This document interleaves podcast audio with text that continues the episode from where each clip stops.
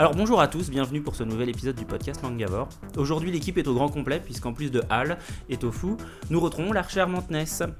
Nous comptons également un nouveau membre, Atanor, qui viendra partager sa culture cinématographique avec nous.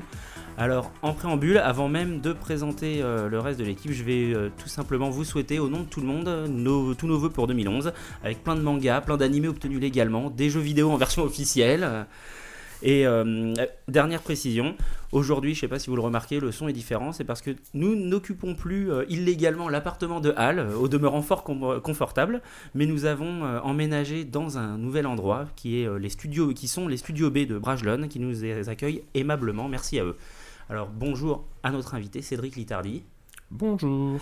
Donc Cédric, tu es le fondateur et le président directeur général du groupe Kazé, c'est ça? Euh, oui, c'est c'est ça, je crois bien, oui. Voilà. Donc alors avec toi et avec les autres qui à un moment peuvent parler s'ils veulent, hein, nous allons revenir sur l'année écoulée, on va se tourner sur le futur également, puis il va y avoir toutes nos rubriques habituelles. Tu musical de Ness, les speed chroniques, euh, la rubrique de Tofu, là donc toute nouvelle rubrique de euh, Atanor. Et euh, du coup, avant tout, après cette introduction particulièrement dense, nous allons commencer et enchaîner avec les news. Al. Alors ma première news sera pour Seiyuki et Bust Gamer de Kazuya Minekura qui va malheureusement s'arrêter pour un bon moment puisque l'auteur est euh, malade et s'est fait opérer au mois de décembre. Elle aussi? Et, ouais. et donc euh, du coup euh, elle ne va faire dorénavant que de petites illustrations.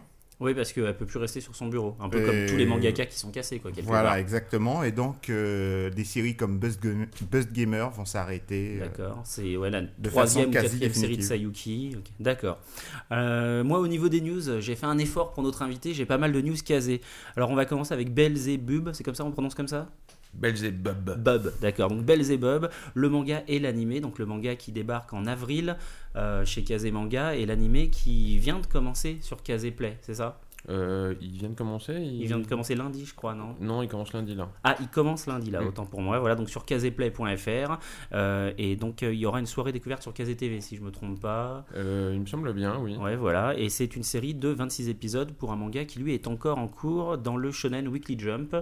Euh, voilà. Al. A, priori, ça fera 50 épisodes. 50 épisodes en tout À finalement 99% confirmé, ça va durer toute l'année. D'accord. Et alors le principe, l'histoire, tu peux nous la pitcher en un instant? Ah bah non, je vais pas vous ruiner la surprise. euh, ça serait de la triche. euh, Attends. mais euh, en gros, euh, c'est euh, Belzébuth qui envoie son fils, un bébé, euh, à un espèce de loupard dans une école. euh, un mec sympa au grand cœur, mais un peu dur, comme on en a déjà vu dans C'est un certains peu du mangas. Yu, quelque part. C'est un peu du C'est le, le fils spirituel de Yu Yu Hakusho Euh, ouais, c'est assez différent parce que c'est assez rigolo et donc il a il a ce bébé avec lui qui euh, de temps en temps euh, lui donne des pouvoirs extraordinaires. Alors évidemment, ça entraîne toute la ribambelle de, de répercussions parce que bon, c'est quand même le fils de Belzébuth quoi, il est censé Forcément. grossir, etc.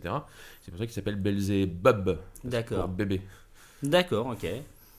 Alors voir. pour célébrer le 25e anniversaire... Oh mais non, toi tu finis avec Mais euh, si, si, vas-y, vas-y, t'as vas-y. dit que t'en avais un milliard. Bon bah ok, alors je vais les enchaîner toutes Seulement un milliard, mais enfin, euh, c'est quoi cette émission euh, Ils suivent pas l'actualité. Alors on enchaîne du coup sur toutes les nouvelles licences de chez Kazé Manga. Alors il y a déjà deux nouvelles licences dans la collection Kids en 2011, à savoir le manga de Beyblade Metal Fusion et euh, un- une autre adaptation de jeu vidéo puisque c'est le manga du professeur Layton dont vous avez déjà sorti le Blu-ray, euh, oui le Blu-ray, voilà Blu-ray et DVD. Euh, et en moins en moins enfant du coup, il y a un nouveau spin-off de euh, Summer Wars, Summer Wars euh, Martial Arts Championship qui sort en mars, euh, accompagné de Amatsuki. Et en avril, on a Dawn of Arcana.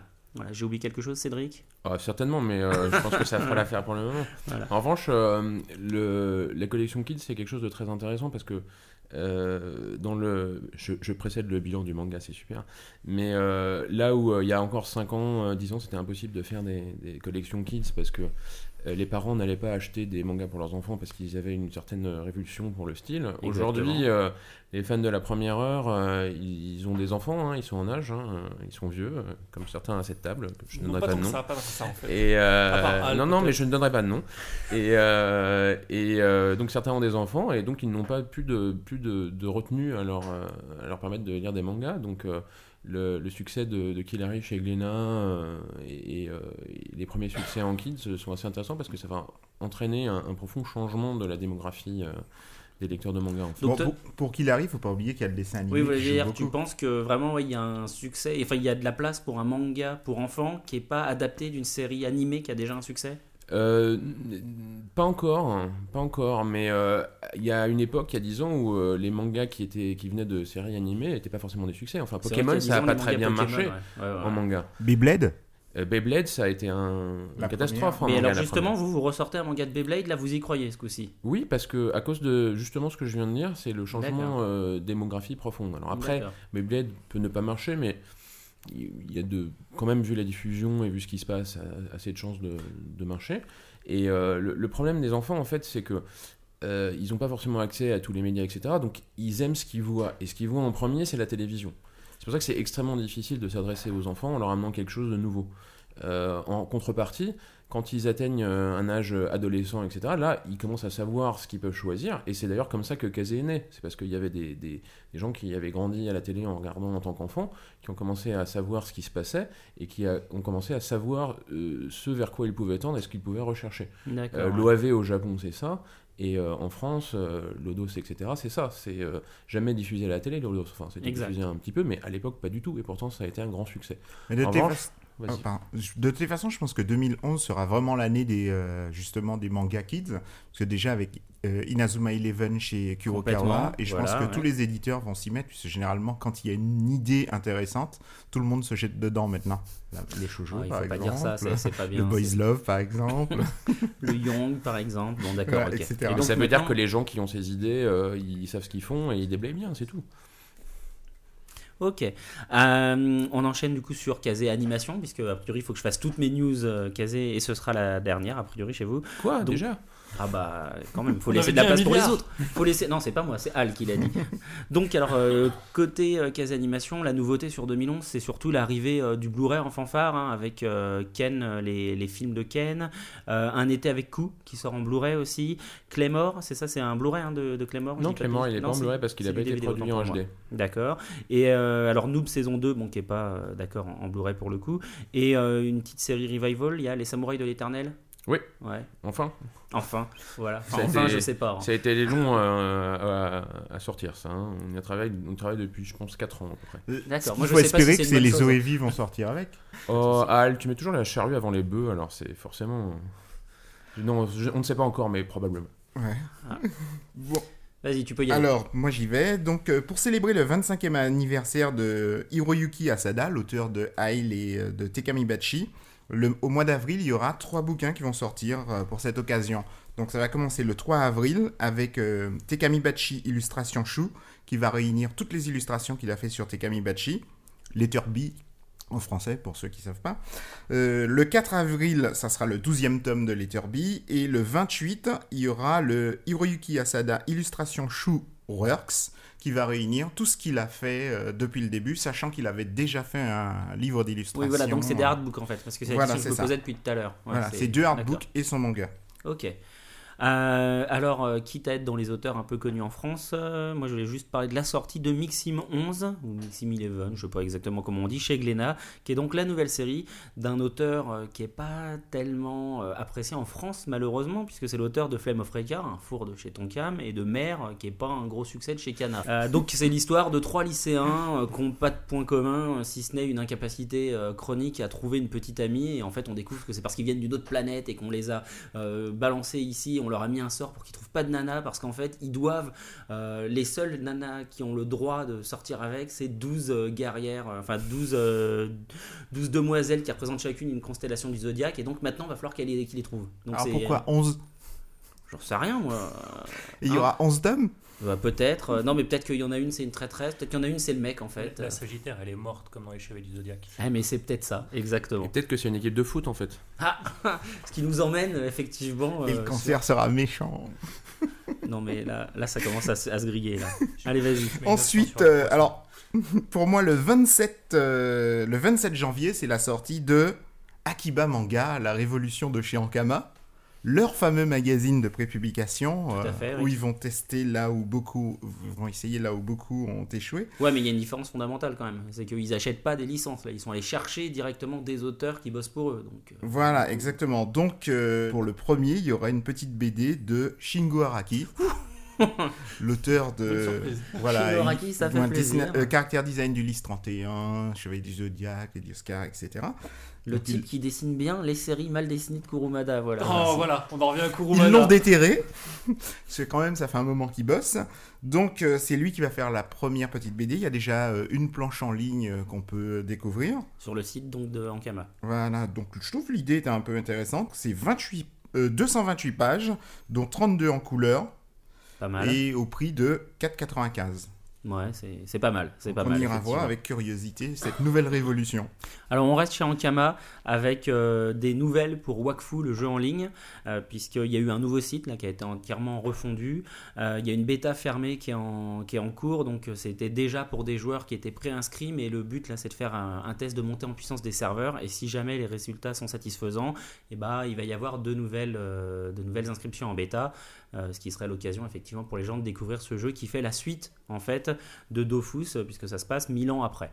Alors moi je reste dans les licences hyper euh, constructives, hyper intellectuelles, puisque je voulais vous parler de la nouvelle sortie de Konami, qui est un nouveau jeu de Yu-Gi-Oh! Voilà, hein. ça aussi une licence que tu adores, Oh, Tofu. mais hein, voilà. je suis très gâté aujourd'hui. Donc Yu-Gi-Oh! 5D World Championship 2011 Over the Nexus. Alors oui, vous aurez remarqué ce petit mélange d'anglais et de français, hein, voilà.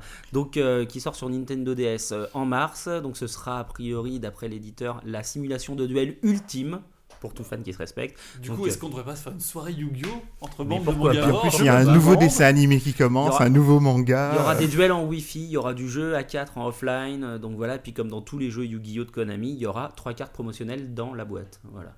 Vous savez que dans Yu-Gi-Oh! euh, cette nouvelle série, c'était aussi le premier euh, film animé euh, 3D au Japon. Euh, le film 3D, c'était pas la nouvelle série, c'était pas le film qui Non, regroupe les trois héros. euh, oui, mais c'est c'est un, C'est le film de cette film 3D, série-là. tout à fait. Ah d'accord, ok.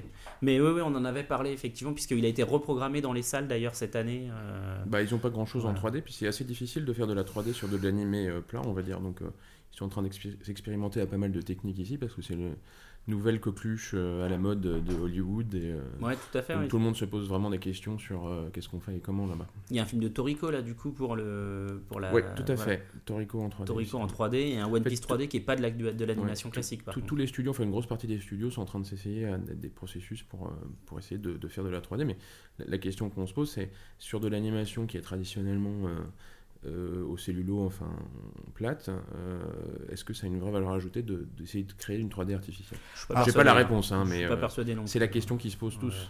Tout ce qu'on peut espérer, c'est qu'ils réussiront à faire ça pour les animés à venir et pas pour les anciens, parce que sans quoi ils vont ressortir des cadavres des placards. Ah, On va voir tous les vieux films en 3D Ah, qui vont ils ressortir. Sortez Euh, pas il faut Babel Stand 2. Alone Complex là, je crois. en 3D aussi. Bon bah ça, pourquoi pas, mais pas Babel 2, pitié quoi.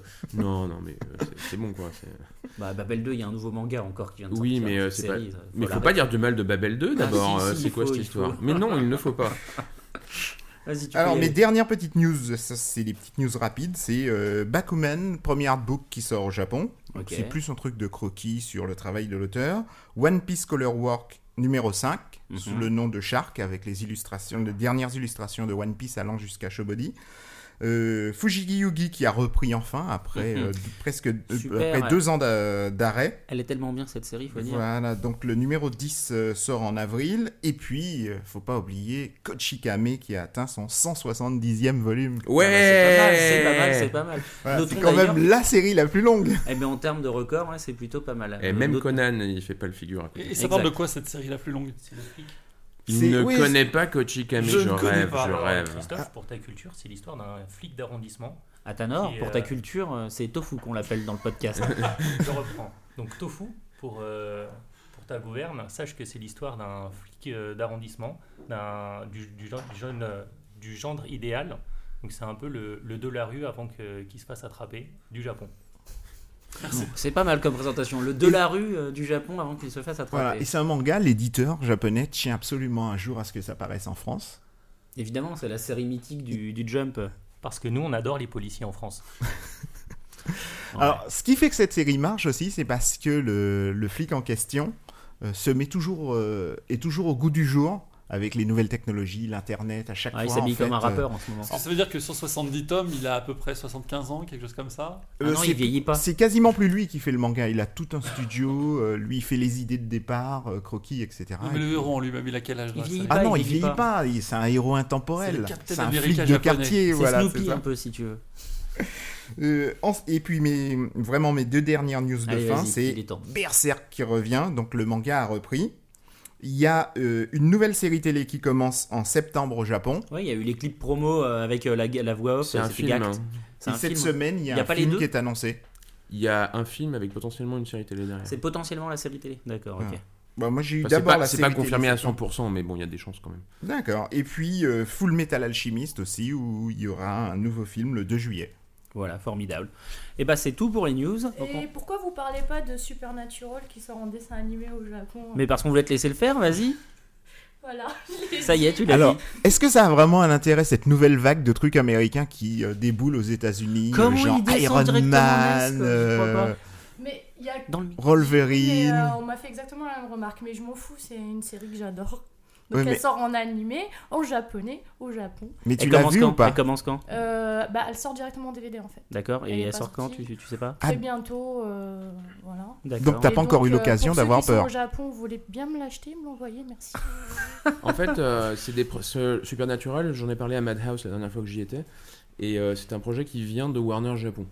C'est-à-dire que c'est euh, comme une série, c'est une série qui a du potentiel, enfin donc ils voient du potentiel au Japon qui, qui augmente. Ils essaient de créer une production locale, euh, donc d'animé parce que c'est quand même euh, leur plus grosse ressource au Japon, qui permettent justement de créer un cercle vertueux, vertueux avec la série, un feedback, sachant que bah, justement notamment les animés comme ça, ça vend très bien y compris en Blu-ray, qui est le, le nouveau format à la mode. Donc voilà, donc là, sur un projet comme Supernatural, c'est Warner eux-mêmes, Warner Japon eux-mêmes qui font ça. Qui le produisent, ouais, pour. euh, D'accord. Et c'est- en fait le, le pionnier un peu de, de ce genre de projet, c'est quand même Disney. C'est-à-dire que Disney, euh, qui est quand même la, la major, euh, not- notamment familiale et pour, et pour l'animation, a su créer des, des projets locaux comme Stitch au Japon, Ouais. mais un peu partout, essaye de coproduire des projets locaux pour, pour rentrer dans la galaxie Disney. Et en fait, c'est un, c'est un peu un suivi de ça. Alors, pas sur un public euh, jeune comme peut le faire Disney, mais c'est un peu cette idée-là. Pour ça, pour euh, Batman, pour etc., c'est des, des projets qui viennent des majors souvent aujourd'hui. D'accord. Ok, mais euh, avec les montées en puissance des dramas ces dernières années, ça valait pas plutôt le coup de faire une série télé, enfin un drama euh, directement pour adapter une série télé qu'un dessin animé? Je vois pas comment euh, les producteurs de Supernatural auraient pu accepter qu'une adaptation d'une série américaine soit faite avec des acteurs japonais. Ils font pourtant ça pour les trois quarts des séries BBC qu'ils adaptent eux avec des acteurs américains et des voix Ou américaines. les films français Oui, aussi. mais justement, c'est les Américains, donc eux, ils ont le droit de reprendre les idées du monde pour les rendre plus populaires, mais ça marche jamais dans l'autre sens. Enfin, Voilà, hein. je suis assez Voilà. d'accord avec Cédric là. Le, le motto du Japon, Mm. c'est quand même on ne copie rien, mais on améliore tout. euh, oui, mais bon, ils sont pas encore au niveau d'Hollywood. Hein. Bah, surtout pour un drama, depuis quand les dramas sont l'amélioration de quoi que ce soit? Moi, ça me fait plus. Oh, Ta ta ta ta ta la la la toin. Après Voilà. ça, on peut faire le pause de la- musicale. hein. Voilà, ce sera le mot de la fin sur les news. On enchaîne sur, du coup, Alors, sélection Cédric, ta musicale de première sélection? Euh, alors, euh, ma première sélection musicale, c'est, euh, ben, je pense, la, la- meilleure compositrice de bande originale euh, du Japon, Yuki Kajiura. J'ai choisi un de ses morceaux que j'aime particulièrement, mais il y en a plein. C'est euh, l'opening du portrait de Petite Cosette. et c'est parti.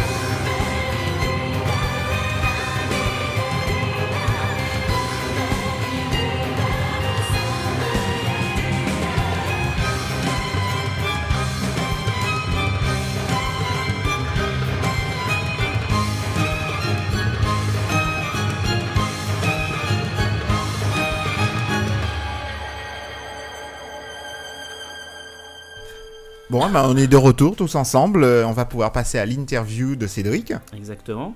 Alors du coup, est-ce que tu peux très rapidement te présenter, euh, nous repasser, nous retracer pardon ton parcours avant Kazé en fait déjà? Ben, euh, j'ai fondé Kazé quand j'avais 19 ans, donc ça va être rapide. Je suis né, euh, j'ai fait des études, etc. Et puis euh, un beau jour, quand j'avais 16 ans, je suis allé voyager en Asie.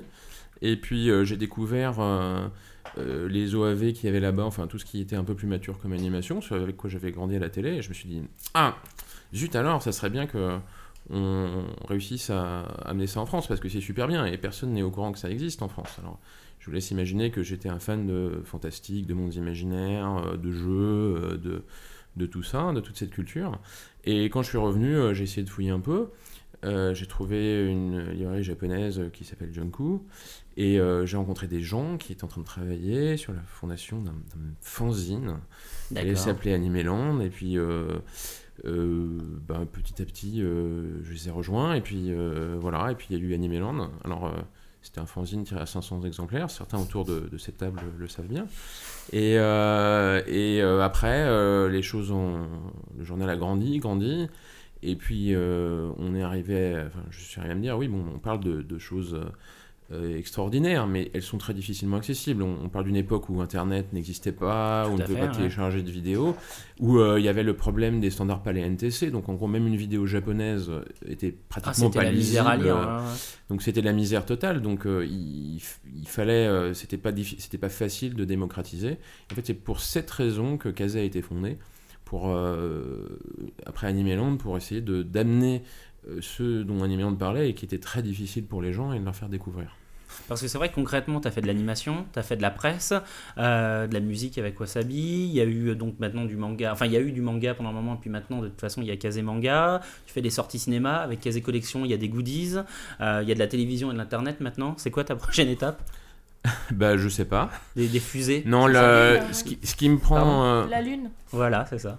Bah non, mais il y a personne là-bas. Un logo Kazé sur la lune, tu vois, quand les gens regardent la lune, ah Kazé. Ah bah c'est une, c'est, euh, ça serait bien pour la promotion. Marketingment, c'est- parlant, c'est pas mal. hein. On n'est pas assez internationaux pour ça, il va, il va falloir conquérir d'autres territoires.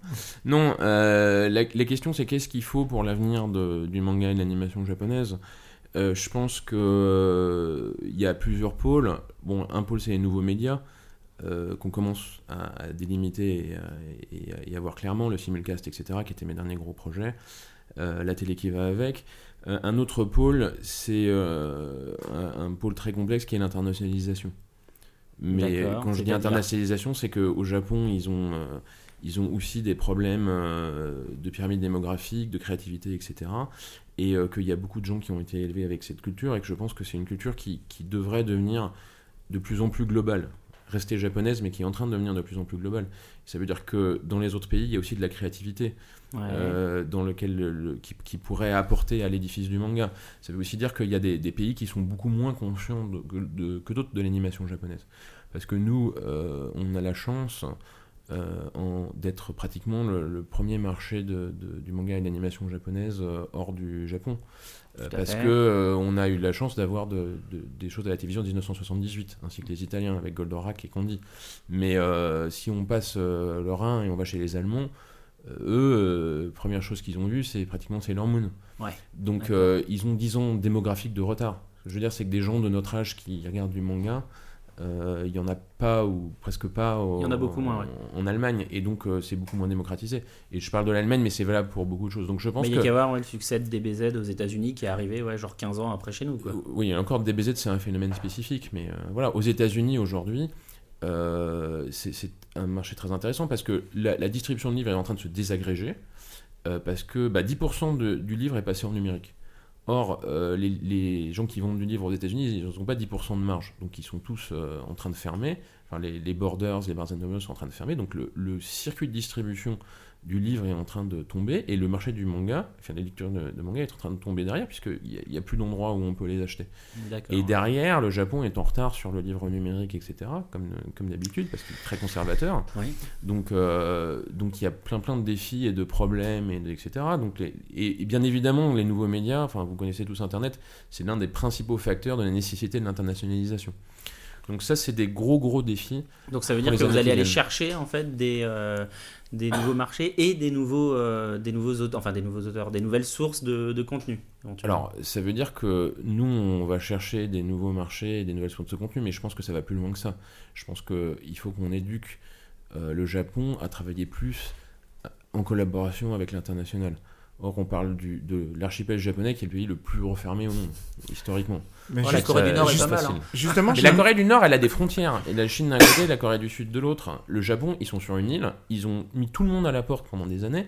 Ils ont une mentalité euh, unique, euh, insulaire, et bon, on comprend.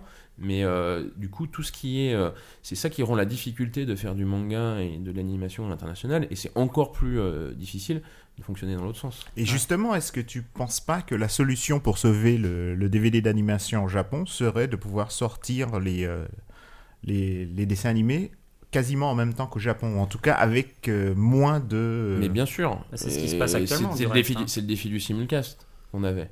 Et c'est pas un enfer avec les Japonais pour travailler Bah, bien sûr, là-dessus mais euh, le simulcast, on l'a lancé il y a un an, un peu plus d'un an maintenant, mais ça fait depuis 5 ans que j'essaye de le faire. Et tu t'arraches pas les cheveux euh, en regrettant Bah, d'avoir vois, fait j'en ça ai plus parfois beaucoup, euh, comme tu peux constater. Non, je, non, il y a d'autres choses qui me font, euh, enfin, travailler avec le Japon et les convaincre, c'est souvent s'arracher les cheveux, mais c'est normal, c'est une autre culture, ils comprennent pas ce qui se passe. euh, Il faut leur expliquer, c'est un marché très différent, c'est un marché unique, et ils ont peur avant tout que quoi qu'ils fassent à l'international, ça re- rejaillisse sur le marché intérieur. Quand on est un auteur de manga et qu'on vend plusieurs millions d'exemplaires par semaine, euh, eh bien, le- il faut comprendre que pour les éditeurs euh, des, des magazines de manga, la première priorité, c'est d'être bien avec euh, l'auteur. S'il découvre qu'il y a quelque chose qui a été fait dans un pays à l'autre bout du monde sans son contrôle et qu'il n'est pas content, ça, c'est plus catastrophique que tous les bénéfices économiques. que- Et là, il part chez. Kodansha. Voilà. Euh, J'ai pas dit d'où il venait l'auteur. Il, était peut-être chez Kodansha et il part peut-être ailleurs. Alors, euh, justement, là, tu parles de toutes ces difficultés de travailler avec les éditeurs japonais. Euh, maintenant, ça fait 10, 15 ans, Kazé Je sais Ah plus. bah ça fait plus de 15 ans, je crois. Plus de non 15 ans. Enfin, Euh, et ça fait. trop longtemps. Et est-ce que concrètement, justement, c'est plus facile de, euh, de convaincre les éditeurs japonais depuis que vous en êtes une filiale? Est-ce que c'est plus facile de bosser ouais, Non. Non. Non. Ils vous écoutent pas un peu plus Non? Je ça crois que- marche pas comme ça. Je crois que le. Bon, ça, la, la vérité, c'est ça dépend. C'est de la vérité. Mais. Euh, comme déjà on est dans un gros groupe, hein, dans un gros groupe il y a des départements qui s'entendent plus ou moins, donc tout doit être justifié, tout, donc en Bien fait, sûr. donc en fait en interne c'est pas plus facile. Enfin il y a certaines choses qui sont plus faciles, mais il y a un certain nombre de choses qui sont plus difficiles. Euh, mais ce qui fait vraiment la différence euh, au Japon et ce qui fait d'être écouté, c'est euh, la crédibilité qui a plusieurs facteurs. Et je pense que le principal facteur, c'est le, le- la longueur de la relation. D'accord. Donc oui, on est très écouté au Japon. Euh, Moi-même, il y a beaucoup, enfin, je peux parler à n'importe qui et j'ai beaucoup de crédit euh, au Japon parce que ça fait depuis euh, plus de 15 ans que je travaille avec eux que j'ai toujours été correct, qu'on a toujours été correct, qu'on a toujours été là, qu'on a toujours répondu à leurs questions. Bien sûr, il y a eu des accrochages, des problèmes, etc. dans 15 ans de relation, mais somme toute, si demain on rend visite à quelqu'un de nouveau euh, qui ne nous connaît pas, qu'est-ce qu'il va faire? Il va appeler ses collègues. Il va dire euh, est-ce que tu connais un tel Euh, Est-ce qu'on peut avoir confiance? Et euh, Et la réponse ça, sera- ça, ça, ça change, euh, ça, ça change tout, en fait. Alors, il y a, Donc, oui, vas-y. il y a un truc que j'ai remarqué justement depuis que vous êtes devenu justement une, plus ou moins une filiale japonaise, c'est la promo. Vous faites énormément de promos maintenant. Ah oui, vous avez des, des budgets marketing a priori qui. Tu parles sur la collection de manga ou tu parles en général? Surtout sur le Surtout manga. sur le manga, man- c'est impressionnant. Alors, euh, la, la raison, c'est ça, c'est une raison qui est simple à comprendre. C'est d'abord, euh, bah, vous, vous faites déjà beaucoup de promos sur l'animé, ça vous le savez, puisque Ouais. on, on est les seuls à faire vraiment des sorties salles, etc. Donc voilà. Mais le manga, c'est ce qu'on a identifié euh, comme euh, un dé- le département qui devait prendre de la puissance. Parce que tout à coup, on, a- on avait plus de contenu, on attendait de nous qu'on fasse plus de contenu, et qu'on édite plus de mangas, et on a accès à un nouvel éditeur qu'on n'avait jamais. Donc forcément, il a fallu qu'on mette l'accent là-dessus pour passer la, pour passer la vitesse. Je pense que, enfin, tu vas le dire dans le bilan, mais euh, euh, on est l'éditeur qui a progressé le plus en nombre de titres, euh, en nombre de, enfin, voilà. Il fallait mettre les moyens pour ça.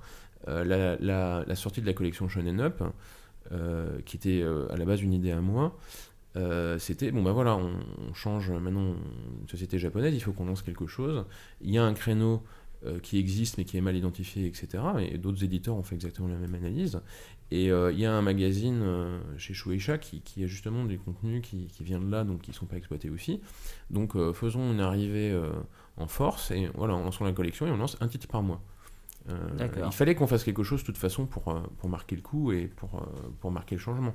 Donc c'est pour ça que vous avez vu beaucoup beaucoup de moyens se, déplacer, se déployer autour du manga l'année dernière. D'accord. Et encore cette année d'ailleurs. On va enchaîner sur le top 10 de Hal et ensuite on fera une petite pause musicale euh, avant de revenir pour la deuxième partie de l'interview. Alors mon top 10, c'est un top 10 normalement sans réfléchir. Donc tu devras répondre la première chose qui te vient à l'esprit. euh. Mais j'ai pas beaucoup de neurones, hein, ça peut me prendre longtemps. C'est parfait, ça, ça va Alors, aider. donc ma première question, c'est quand la dernière fois que tu as eu un frisson en regardant un animé ou un manga et sur quoi? Summer Wars, euh, Summer Wars, euh, parce que le film était super. Hum, Quel est le meilleur salon dans lequel tu as été? Euh, c'est une bonne question ça. Euh, le meilleur salon euh, Troll et Légendes en Belgique. Alors euh, je sais que cette, réponse va vous surprendre un peu, mais euh, c'est un salon de fantasy et de monde imaginaire. Et la raison pour laquelle euh, j'aime beaucoup ce salon, c'est parce qu'il y a beaucoup de monde, il y a beaucoup d'activités. Et c'est surtout c'est convivial, il y a tout le monde qui se parle, il y a des concerts, il y a le, fantastique, il y a le film, il y a toute la culture imaginaire. Et euh, moi aujourd'hui, euh, les salons de manga, je trouve qu'ils ressemblent trop à des supermarchés, donc quelque part, euh, je trouve ça pas très intéressant. Alors que des salons où on rencontre des gens, où on découvre des choses, c'est ça qui est vraiment vraiment bien.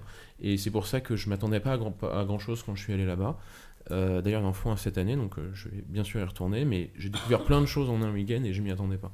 Et je pense qu'il faut plus de salons où on voit du contenu et où on va pas pour euh, acheter le dernier produit, généralement pirate d'ailleurs, qu'il y a sur le marché parce qu'on ne le trouve pas chez, chez soi, dans sa ville ou etc. Parce que la distribution est, en retard comme elle l'a toujours été les, les 15 dernières années. Quel est le pire truc que tu as entendu sur le manga depuis que tu travailles dans le manga? Le manga c'est nul. Ah ouais, Mais J'en ai entendu des vertes et des pas mûres, donc euh, le manga c'est nul, le manga c'est violent, le manga c'est sexuel. Et la vérité c'est que il y a des mangas nuls, il y a des mangas violents, il y a des mangas sexuels. Mais, euh, c'est, enfin, c'est, voilà, c'est le manga est tellement vaste que on peut pas porter une, un jugement sur euh, le manga comme ça en, en ayant une prise de parti euh, facilement. Et je pense que tout le monde ici l'a entendu. Euh, bon, en revanche, euh, ça a tendance à changer. Hum, D'accord. Euh, ton plus gros regret depuis que tu travailles dans le manga? Je ne regrette rien. S'il fallait le faire, je le referais encore. D'accord. Euh, non, euh, j'en ai plein, mais je sais pas, je sais pas quoi te dire parce que je suis quelqu'un euh, qui. Alors, vous m'avez demandé tout à l'heure pourquoi j'avais fait beaucoup de choses. Et ben, l'une des choses, c'est que bon, quand on a un regret, bon, très bien, on regrette, mais on passe au- à la chose suivante. Donc, si on continue à penser au regret, ben, on s'apesantit et là, on n'est pas très, très efficace. Cartooniste ou Japan Expo? Bon, cartooniste, parce qu'ils sont plus là. Il faut les soutenir. Dibex ou MD Alors là, je ne répondrai pas à cette question. il est utilisé son joker. Aucune chance. Mais non, mais euh, ça Non, dépend non, mais- pourquoi. Mais, euh, mais euh, si on parle de la collection, euh, des, des titres, etc., euh, bien sûr, ça serait Dibex. No Life ou Game One? No Life. Sans réfléchir, dis-moi ce que t'évoques les noms suivants. Camille, Déclic, Eva, Animeland, Tokyo Beb, Animé Virtual. Ça me fait rigoler. C'est un peu ciblé.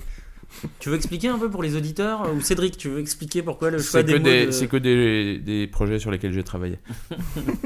Si je te dis San, Phoenix, Uni, Corwin, Scylla, tu me réponds? Euh, C'est la plupart, la plupart, c'est des surnoms à moi. San, Phoenix, Inis, c'est mes surnoms principaux. Mhm. Euh, voilà. Ah, Il y en a, euh, j'ai pas compris. mois-ci. Corwin, ouais. Cor- Corwin, c'est l'élève prince d'Ambre Ouais, c'est. Euh... Corwin, c'est un prince d'Ambre. euh, c'est un nom que j'aime beaucoup. Et j'ai également joué sur un jeu. Et euh, voilà. Mais surtout, c'est un nom que j'aime beaucoup, Corwin. Ouais, c'est plutôt sympa. Alors, quand tu dis japonais des mots comme piratage, subtitle, méga upload, tu n'as pas l'impression euh, de parler une autre langue? C'est une autre maintenant. langue, en fait. hein. Non, mais c'est de il l'anglais. faut, il faut que vous compreniez comment ça marche. Tu arrives, tu leur parles de ça. Et il faut que tu comprennes qu'ils n'ont pas compris ce que tu dis. Parce que forcément, c'est compliqué de, de discuter, etc. Et voilà. Et après, tu leur fais un PowerPoint pour leur expliquer. Mais c'est ce qu'on est là pour faire. C'est-à-dire que euh, pour euh, que le Japon travaille plus à l'international, comme j'ai dit tout à l'heure, il faut leur expliquer comment ça se passe. Et ça, c'est extrêmement compliqué. Parce qu'ils sont pas à l'international. Enfin, si euh, on me demande de faire une présentation sur le marché du manga en Corée, je peux vous dire, je suis pas prêt de vous faire quelque chose d'intéressant. Et enfin, pour finir, euh, la question euh, Pascal Lafine de ton cam. Quand tu as commencé le manga par rapport à maintenant, Mm. t'es plus la même personne, euh, l'ambiance n'est plus la même, les salons, tout est différent.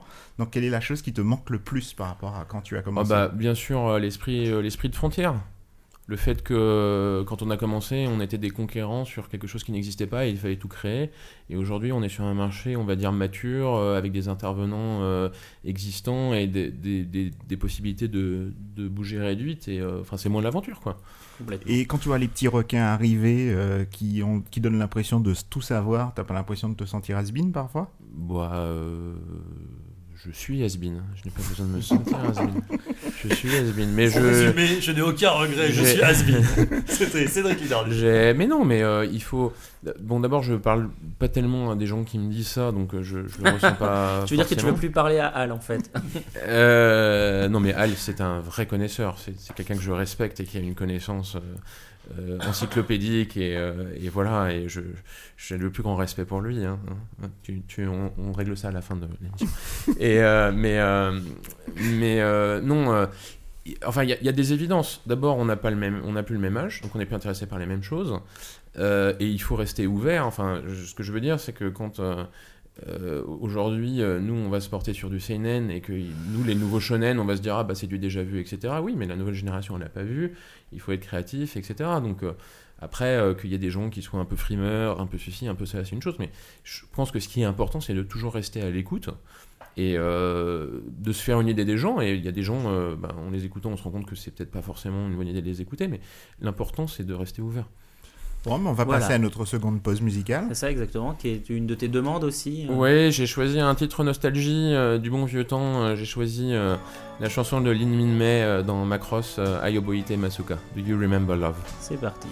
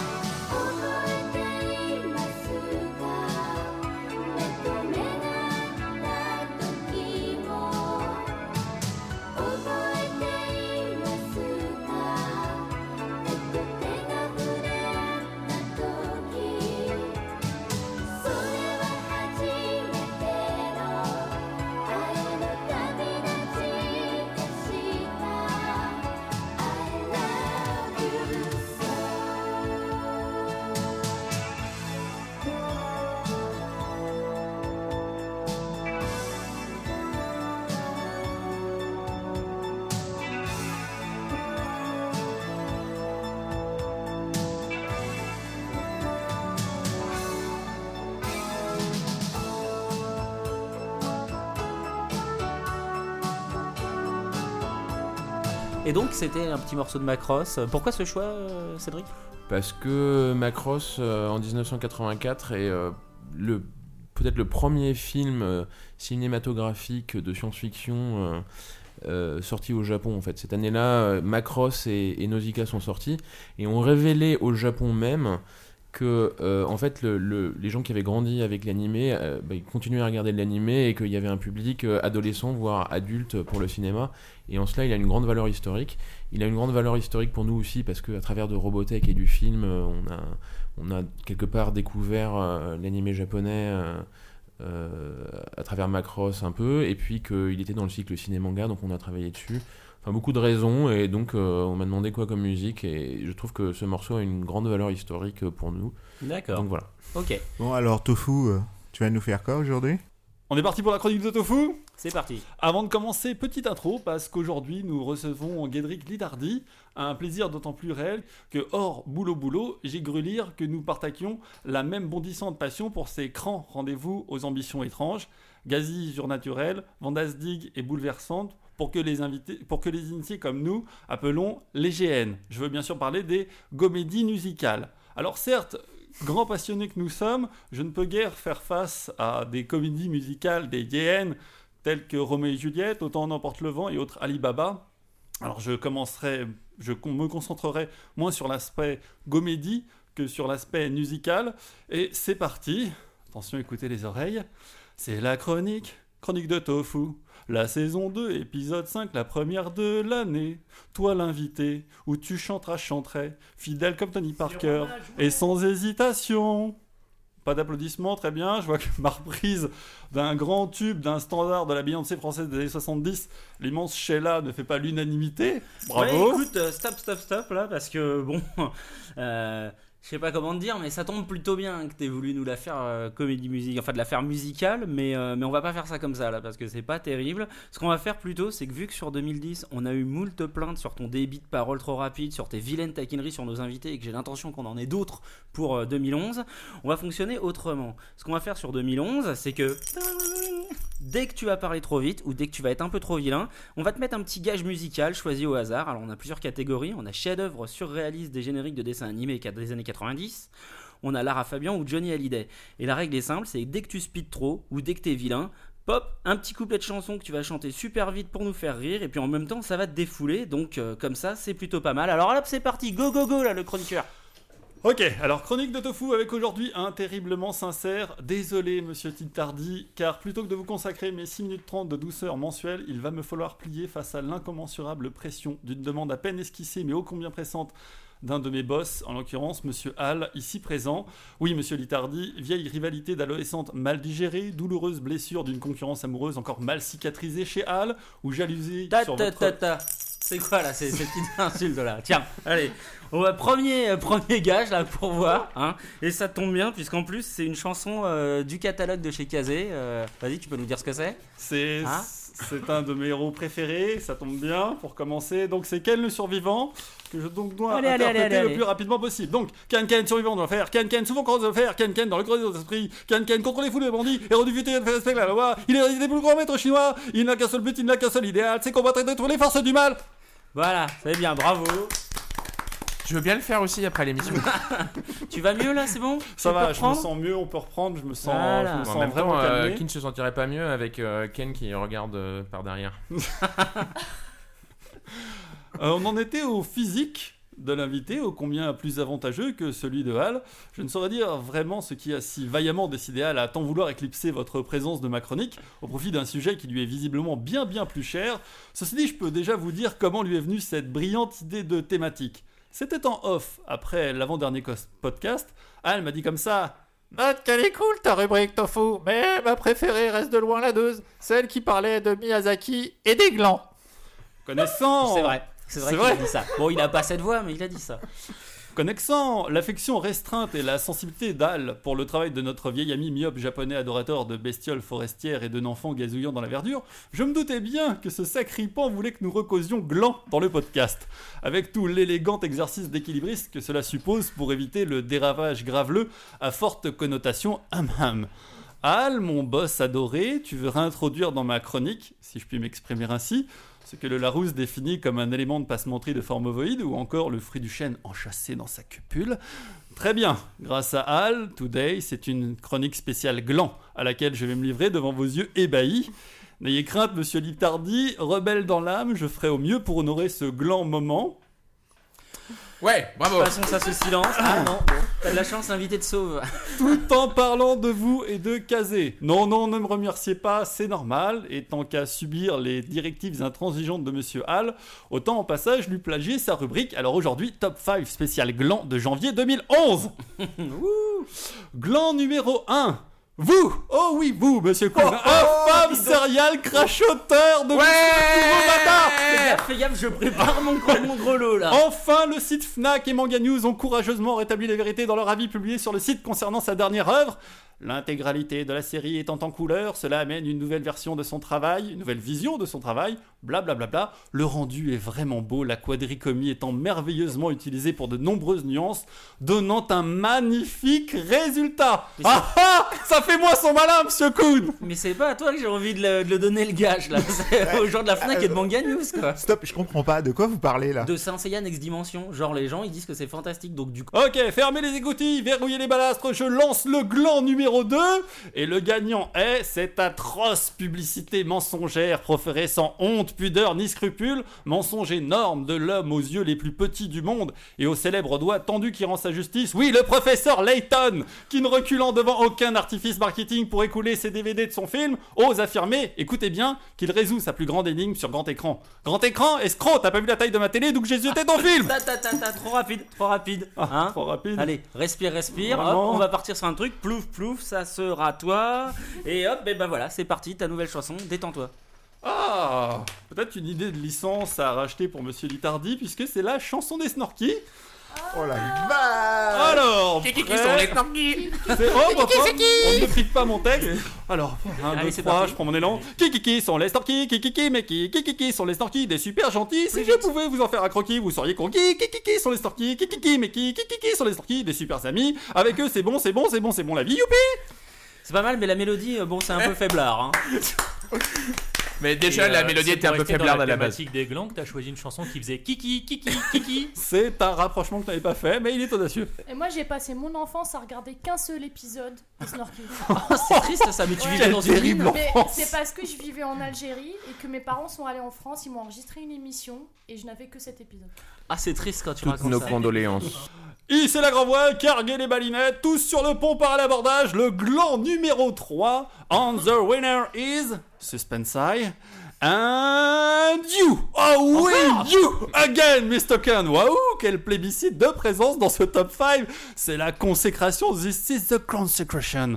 Monsieur Kuhn, comme Monsieur Kuhn qui se dit fan de Michael Jackson, la bonne blague, alors que le jeu... Ah ouais, non, bah Exactement, alors hué, Monsieur. Kuhn. Non pas parce qu'il est fan, mais parce que alors que le jeu Michael Jackson The Experience est sorti depuis Exact. quasiment 2-3 mois, Oui. est-il normal que sur un site aussi prestigieux, sérieux et professionnel que Mongavor, l'adulation pour Mikey que vous exprimâtes en tant d'occasions ne se Yes. matérialise pas par un test du jeu illustré par des démonstrations endiablées de vos chorés, moonwalk et autres façon Stop, King stop, of stop, the stop, Pop Stop, stop, stop, stop, stop. Je suis désolé, mais en l'occurrence, il y a des choses. Le test est en préparation. En l'occurrence, il y a déjà une news. Le euh, test est en préparation, tout est dit. Il y a une news. Et je ne parle pas de test très complet, je parle d'une démonstration de vous, monsieur Kuhn. Sous d'autres cieux, certains se seront déjà écriés Challenge accepted. Alors, monsieur Kuhn, à quand cette démonstration de vos talents sur le site? Eh bien, ce n'est pas près d'arriver. Et, et sinon, euh, tu peux aussi faire le Harry Harry Yukai, c'est vachement à la mode. Ah oui, non, mais euh, je suis pas hyper fan de euh, Harui. euh, c'est pas grave, c'est juste pour te voir faire le Harry Harry Ah, c'est pour ça. Oui, mais là, on est sur un podcast audio, donc. euh, Euh, On euh, c'est filmera. pas grave, on sait où le mettre sur internet. sur KZTV, non, mon dieu. Moi, je peux te faire. Je ne euh, donnerai je pas de peux nom. te voir faire Barney, vas-y. Mais ça suffit maintenant. Allez. Allez, on reprend la C'est rubrique pas de tout Tofu. ça, mais j'ai un top 5 à faire avancer, moi. Et hop Gland numéro La 4. tension est à son comble La dans les tension studios. est à son contre. Le numéro 4 est. euh, bon, là, j'avoue, j'ai hésité. C'est qu'il est Maus, l'animal, un colosse avec une belle carrière de briseuse d'os. Qui plus est, le frérot de monsieur Tata Tata Tata Tata, visible en vidéo sur la VOD de Kazé. Mais bon, il a un peu changé. Alors, oui, le numéro 4 est Rao, le frère de Ken, dont j'ai si brillamment repris le générique tout à l'heure. Rao, le terrifiant terrificateur qui terrifiait mes mercredis après-midi dans les années 90. Là, dans sa nouvelle série, guitare sur l'épaule, transformé en gentil mariachi blonde peroxydée, allant de ville en ville en répétant inlassablement Je ne peux dévier de mon chemin. Si je le faisais, le ciel s'esclafferait. Ah, bah c'est moi qui m'esclaffe, Rao. T'as changé, fillette, t'es plus le même, même pas peur. Et puis tant qu'à mettre un pantalon avec des bretelles, certain, Nigo. Tant- Tu es Plutôt- déjà mort, mais tu ne le sais pas encore. Plutôt que de les laisser si peu classieusement pendouiller dans le vide pour tenter d'avoir si cool, remonte tes bretelles, garçon Et final, final, gland number 5. Celui-là, je sais qu'il tient à cœur à Monsieur Hall. Oui, je suis un peu dans le fond. C'est Fayot, n'en doutez pas. Gland numéro 5, une récompense à se partager, prestigieuse, puisqu'il s'agit de la production de la Warner. À la réalisation des frères Hughes pour leur grand beau projet Akira avec Zac Efron dans le rôle de Canada. Ouais, ça donne envie Je savais que ça te plairait, monsieur Hall, je le savais. Alors Tetsuo, Robert Pattinson de Twilight ou Daniel Radcliffe de Harry Potter. Et puis surtout, en tant qu'apprendre, Zac Efron, son Canada poussera-t-il la chansonnette façon high school musicale pendant les scènes d'action? Je vous laisse réagir sur les forums. Merci à tous Non, Attends, non, non, mais Zac sans déconner, ils vont bon pas prendre euh, Daniel Ralph- Radcliffe pour faire euh, Tetsuo? Non, ça c'est pour la blague. Méfie-toi, Ah, mais méfie-toi. ça me fait plaisir que tu y aies cru. Bien joué. les joué, as enregistrés, Tofu. tout ce que tu dis pourrait être sorti plus tard contre toi si jamais ça arrive. Eh bien, merci Tofu euh, pour cette euh, rubrique euh, fort instructive, on va dire. Voilà. Et Et on-. Voilà, et on va régler euh, nos comptes nous aussi à la fin de l'émission. hein, Très bien, que, patron. voilà, hein. Merci Tofu pour ta chronique très instructive. On va donc reprendre pour la deuxième partie de l'interview avec Cédric Litardi. Alors, euh, moi je voulais revenir un peu sur euh, l'actualité du groupe Kazé en fait, puisque donc euh, je voulais savoir qu'est-ce qui a changé avec le rachat euh, par un éditeur japonais de manière euh, globale un peu. C'est à part les question. locaux. Vous avez de très beaux locaux maintenant. C'est vrai, c'est vrai, nous avons de très beaux locaux. Euh, euh, bah, Il y a des choses. Ce qui a changé, euh, il y a beaucoup beaucoup de choses, donc on peut pas. C'est c'est un peu difficile d'en parler ici, mais essentiellement euh, une structure plus grosse, un peu plus de politique et plus d'accès à des contenus, donc euh, plus de séries, euh, plus de remontées en amont dans la production au Japon, parce que maintenant, étant une partie d'une société japonaise, ce qu'on aimerait bien faire, c'est remonter, avoir notre mot à dire dans la Ouais. production, travailler de manière plus internationale. Donc, on travaille là-dessus, c'était une des raisons. Plus de mangas, ça on en a parlé. Euh, grosso modo, euh, plus de moyens pour essayer de, de monter dans les, dans les sens dont on a parlé tout à l'heure. en fait. Est-ce qu'éventuellement, concrètement, ça se traduit par moins de liberté? Pas forcément beaucoup moins, mais je dirais qu'effectivement, genre, il y a des choses que vous faisiez avant que vous ne pouvez plus faire Justement, euh, je rajoute à ça, est-ce que ça vous empêche de travailler avec certains éditeurs japonais, sachant Par que exemple. vous êtes Shueisha Alors, l'une des conditions euh, à ce que ça se fasse, c'était que nous étions totalement libres de travailler avec qui nous voulions. Euh, après, euh, il est possible que certains soient un peu plus réservés, mais en général, la nouvelle a été très bien prise au Japon. Encore Mais mieux que ce que je pensais. Alors du coup, ça c'est la réponse à la question de Hal, mais à la mienne, est-ce que vous, par contre, vous avez des Non, contraintes nous maintenant n'avons aucune euh, contrainte, nous pouvons travailler avec tout le monde, et d'ailleurs nous n'avons pas changé d'aucune manière euh, notre stratégie. Enfin, on a aj- ajouté à notre stratégie, mais on n'a pas supprimé des contacts ou des choses. Donc par exemple, vous allez garder votre euh, votre donc vous continuez pour l'instant le Boys Love a priori et vous gardez Eva aussi. euh? Eva, c'est une autre question. euh, c'est pas du tout évident, surtout que la chose a complètement euh, changé. Donc, euh, on va peut-être s'en débarrasser ou le faire différemment ou le faire le donner à quelqu'un d'autre. Ça, je sais pas. C'est plus une question. Mais pour le Boys Love, euh, oui. D'accord. D'ailleurs, justement, euh, pour, euh, Eva, euh, il y a une question que je me pose. Pourquoi, justement, il n'y a plus euh, de... En fait, je on trouve des DVD Eva à la FNAC, en version censurée, mais on en trouve de moins en moins en version... euh, Parce que, euh, en fait, le marché a massivement bougé vers le piratage internet. Ouais. Et je peux vous dire qu'un DVD euh, de Eva, ça ne vend plus, mais alors du tout. Vraiment plus. Mais euh, j'ai j'ai eu les statistiques hier, justement, mais je peux vous dire, c'est dramatique. Il y a zéro, enfin zéro. Il y a, il y a- voilà, tout le monde pirate sur Internet. Et, alors, et alors concrètement maintenant, vous avez une plateforme de VOD et une chaîne de télé. C'est pas envisageable d'avoir une case adulte euh, sur l'une ou sur l'un ou sur l'autre de ces. Bien sûr. Mais une vraie case adulte, Non, pas non, une mais case bien, adulte comme bien sur sûr, MCM, et ça fait partie de la réflexion, mais le, le vrai problème, c'est que la piraterie est tellement encore plus répandue là-dessus que sur le reste, qu'on est pratiquement euh, bloqué dès qu'on veut faire quelque chose, parce que euh, là, euh, c'est, c'est- il n'y a, a pas moyen de commercialiser quelque chose que tout le monde a pris l'habitude de prendre gratuitement, encore plus qu'ailleurs. Et d'ailleurs, euh, dans les nouveaux médias, euh, tout ce qui est euh, érotique, moins 18 ans, etc., c'est toujours la chose qui est pionnière. Bien sûr. Euh, oui, même oui. pour le DVD, C'est eux qui ont eu la etc., 3D en c'est toujours- premier. Voilà, c'est euh, toujours la chose qui est pionnière, et en l'occurrence là, sur la piraterie aussi. et, mais je vous assure, c'est c'est effrayant. C'est-à-dire qu'en un an, enfin en deux ans, enfin, les ventes ont chuté de 90%. D'accord. Euh, même sur des séries euh, qui classiques comme Bible Black, euh, qui, euh, enfin, qui a Oui, qui est un priori, elles sont classique un aussi. classique et que. Et en VOD, ça marcherait pas? Et bien en VOD, euh, le problème c'est que les gens ils payent Ils pas pour pas ça. payer. Donc nous on C'est a, on a à de la VOD, on a de la VOD Eva un peu. Et Alors Ouais. c'est- ça va plus loin que ça, c'est que d'une part il y a ça, et d'autre part que si on travaille avec les opérateurs, comme ils estiment que c'est le moins de 18 ans, Ouais. ils veulent des partages de revenus qui sont inacceptables pour le Japon. D'accord, ok. C'est-à-dire que là où euh, on a des partages de revenus acceptables sur la VOD, ils veulent en gros le double. D'accord. et, ouais. et le problème, c'est que euh, sur le secteur euh, live, bah, c'est des productions pas chères, etc. Mais produire un épisode de hentai, ça coûte le même prix, voire plus cher que de produire un épisode d'animé. Donc, euh, il- le- le- en fait, donc le, le- le- tout le marché est, est plus adapté à ça en fait. Et, ça, c'est une vraie question, mais j'ai pas la réponse parce que c'est un dossier sur lequel je travaille depuis deux semaines. Ouais, ça- tout comme quoi, hein, voilà. Passons à des questions plus triviales. Quel est ton titre, euh, le, le titre dont tu es le plus fier à caser animation De tous les temps, Ouais, de tous les temps, vraiment. euh, le tombeau des Lucioles. le tombeau des Lucioles. Ouais. Parce que Ah, j'estime que le tombeau des Lucioles, c'est euh, peut-être le plus grand chef-d'œuvre du cinéma d'animation mondial de tous les temps. Ah, je vais Et, parier euh, le dos. Non, mais Lodos, c'est différent. Lodos a une valeur, euh, a une vraie valeur pour moi. C'est c'est le premier titre. Oui, c'est voilà, c'est une valeur Je me suis investi un peu. beaucoup, mais le- la chose dont je suis plus fier euh, au niveau euh, de, de son impact, c'est le tombeau des Lucioles. Vous avez failli me faire pleurer avec le tombeau de Luciole, vous êtes fier de ça Ben, euh, il y a la plupart des gens, on n'a pas failli. Ah Oui, voilà, j'allais dire, moi j'ai, moi j'ai chialé. hein, Et si. Voilà. tu lis le bouquin, tu pleures encore plus. Ah, Alors le bouquin, enfin ouais, je sais pas si c'est l'endroit pour en parler, mais moi le bouquin il me met un peu mal à l'aise, mais bon, ça c'est autre chose. Moi, j'ai toujours peur de le voir en fait parce que j'ai pas envie de pleurer. Tu l'as jamais vu Je l'ai jamais vu, mais Quoi, j'ai- jamais vu Faux je flippe de le voir en Ah, fait. faut que tu le vois, faut que tu le vois avec, euh, Christophe, avec il a quelqu'un, c'est tout. Tofu, il a dit qu'il pleurait pas. Voilà.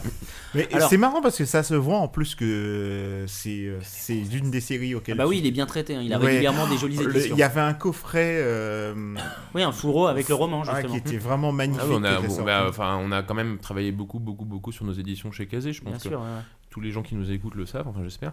Donc euh, ça c'était aussi forcément quelque chose comme ça. On a fait notre mieux pour travailler dessus et on n'avait pas beaucoup de matériel parce que c'est un vieux film. Et donc on, on a fait ça avec les éditions Piquet et on est très content de l'avoir fait. Une version Blu-ray, ça s'envisage? Euh, c'est pas, ça dépend pas de nous malheureusement. Ça, enfin ça dépend du studio Ghibli et de, Ouais. de leur rythme. Donc euh, s'ils le font, oui ça, ça, bien sûr on la fera. Mais euh, là c'est le studio Ghibli qui, qui donne. Et la- Buena Vista veut pas vous le récupérer? Il re- récupère tout Ghibli? Peut-être que c'est toi qui veux pas le lâcher. je, sais que Ghibli est très content du travail qu'on fait dessus. À quel est le titre dont tu es le moins fier, le moins content? Alors euh, ça peut être parce que le titre t'a déçu finalement, parce que c'est un titre que, dont tu avais, pour lequel tu avais des attentes en France et qui n'ont pas été... euh, Ou que t'as fait un coffret en métal mais que les gens n'ont pas vraiment. Je crois que Hal cible quelque Oh, c'est une chose, c'est moche. ça Ça c'est bas. Mais de quoi il parle? Ça mériterait un gling-gling à mon avis. hein. Mais range ce grelot, toi. Euh, Honnêtement je sais pas.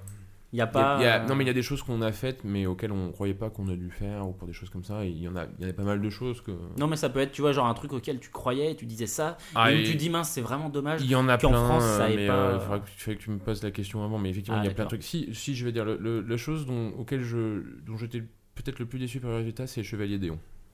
D'accord, Parce que c'est une de mes séries préférées de loin, et je pense que c'est une des meilleures qui est sortie du Japon depuis. euh, Enfin, une des, hein, pas, pas là.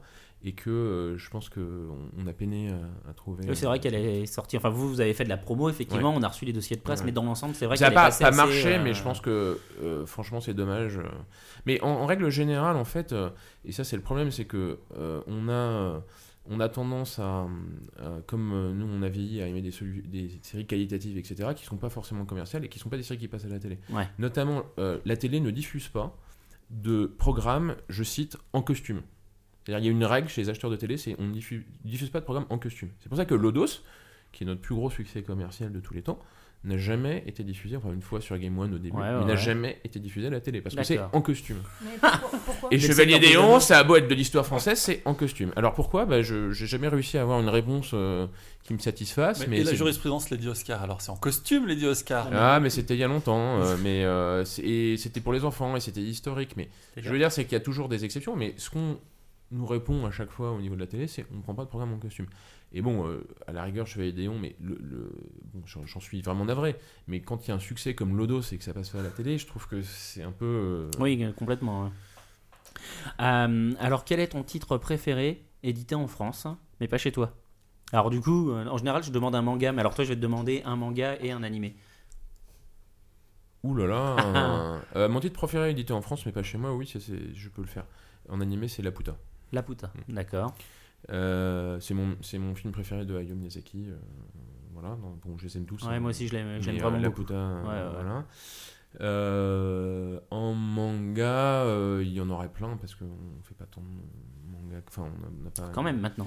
Oui, mais euh, historiquement, il y, en, il y en a plein, quoi. Donc, euh, euh, Bah, j'ai envie de dire euh, des, titre- des titres d'Urasawa, donc euh, Monster ou Pluto, par exemple. D'accord. Alors voilà, donc on va enchaîner sur les questions euh, téléphoniques. Bonjour Monsieur Litardi, je m'appelle Rory, j'habite à Paris et euh, en ce moment je regarde Moyashimonde sur KZ Play. J'aurais voulu savoir si vous envisagez aussi de diffuser des dramas sur KZ TV. Voilà, merci et bon podcast. On a une chance. Mais je peux pas. lequel, lequel, lequel? C'était quoi le drama? Non, mais là encore, C'est je- euh, c'est Moya Shimon. Euh, J'y travaille en ce moment justement. Donc, euh, je voir peux le vous- en France? Oui, moi aussi. Yargame Alors, la der- je- pour, pour vous dire quand même, euh, qu'en ce qui concerne le Japon, Mhm. à chaque fois que j'y vais et je demande est-ce qu'il serait possible de faire un drama, on me répond non, nous n'avons pas le droit de les vendre hors d'Asie.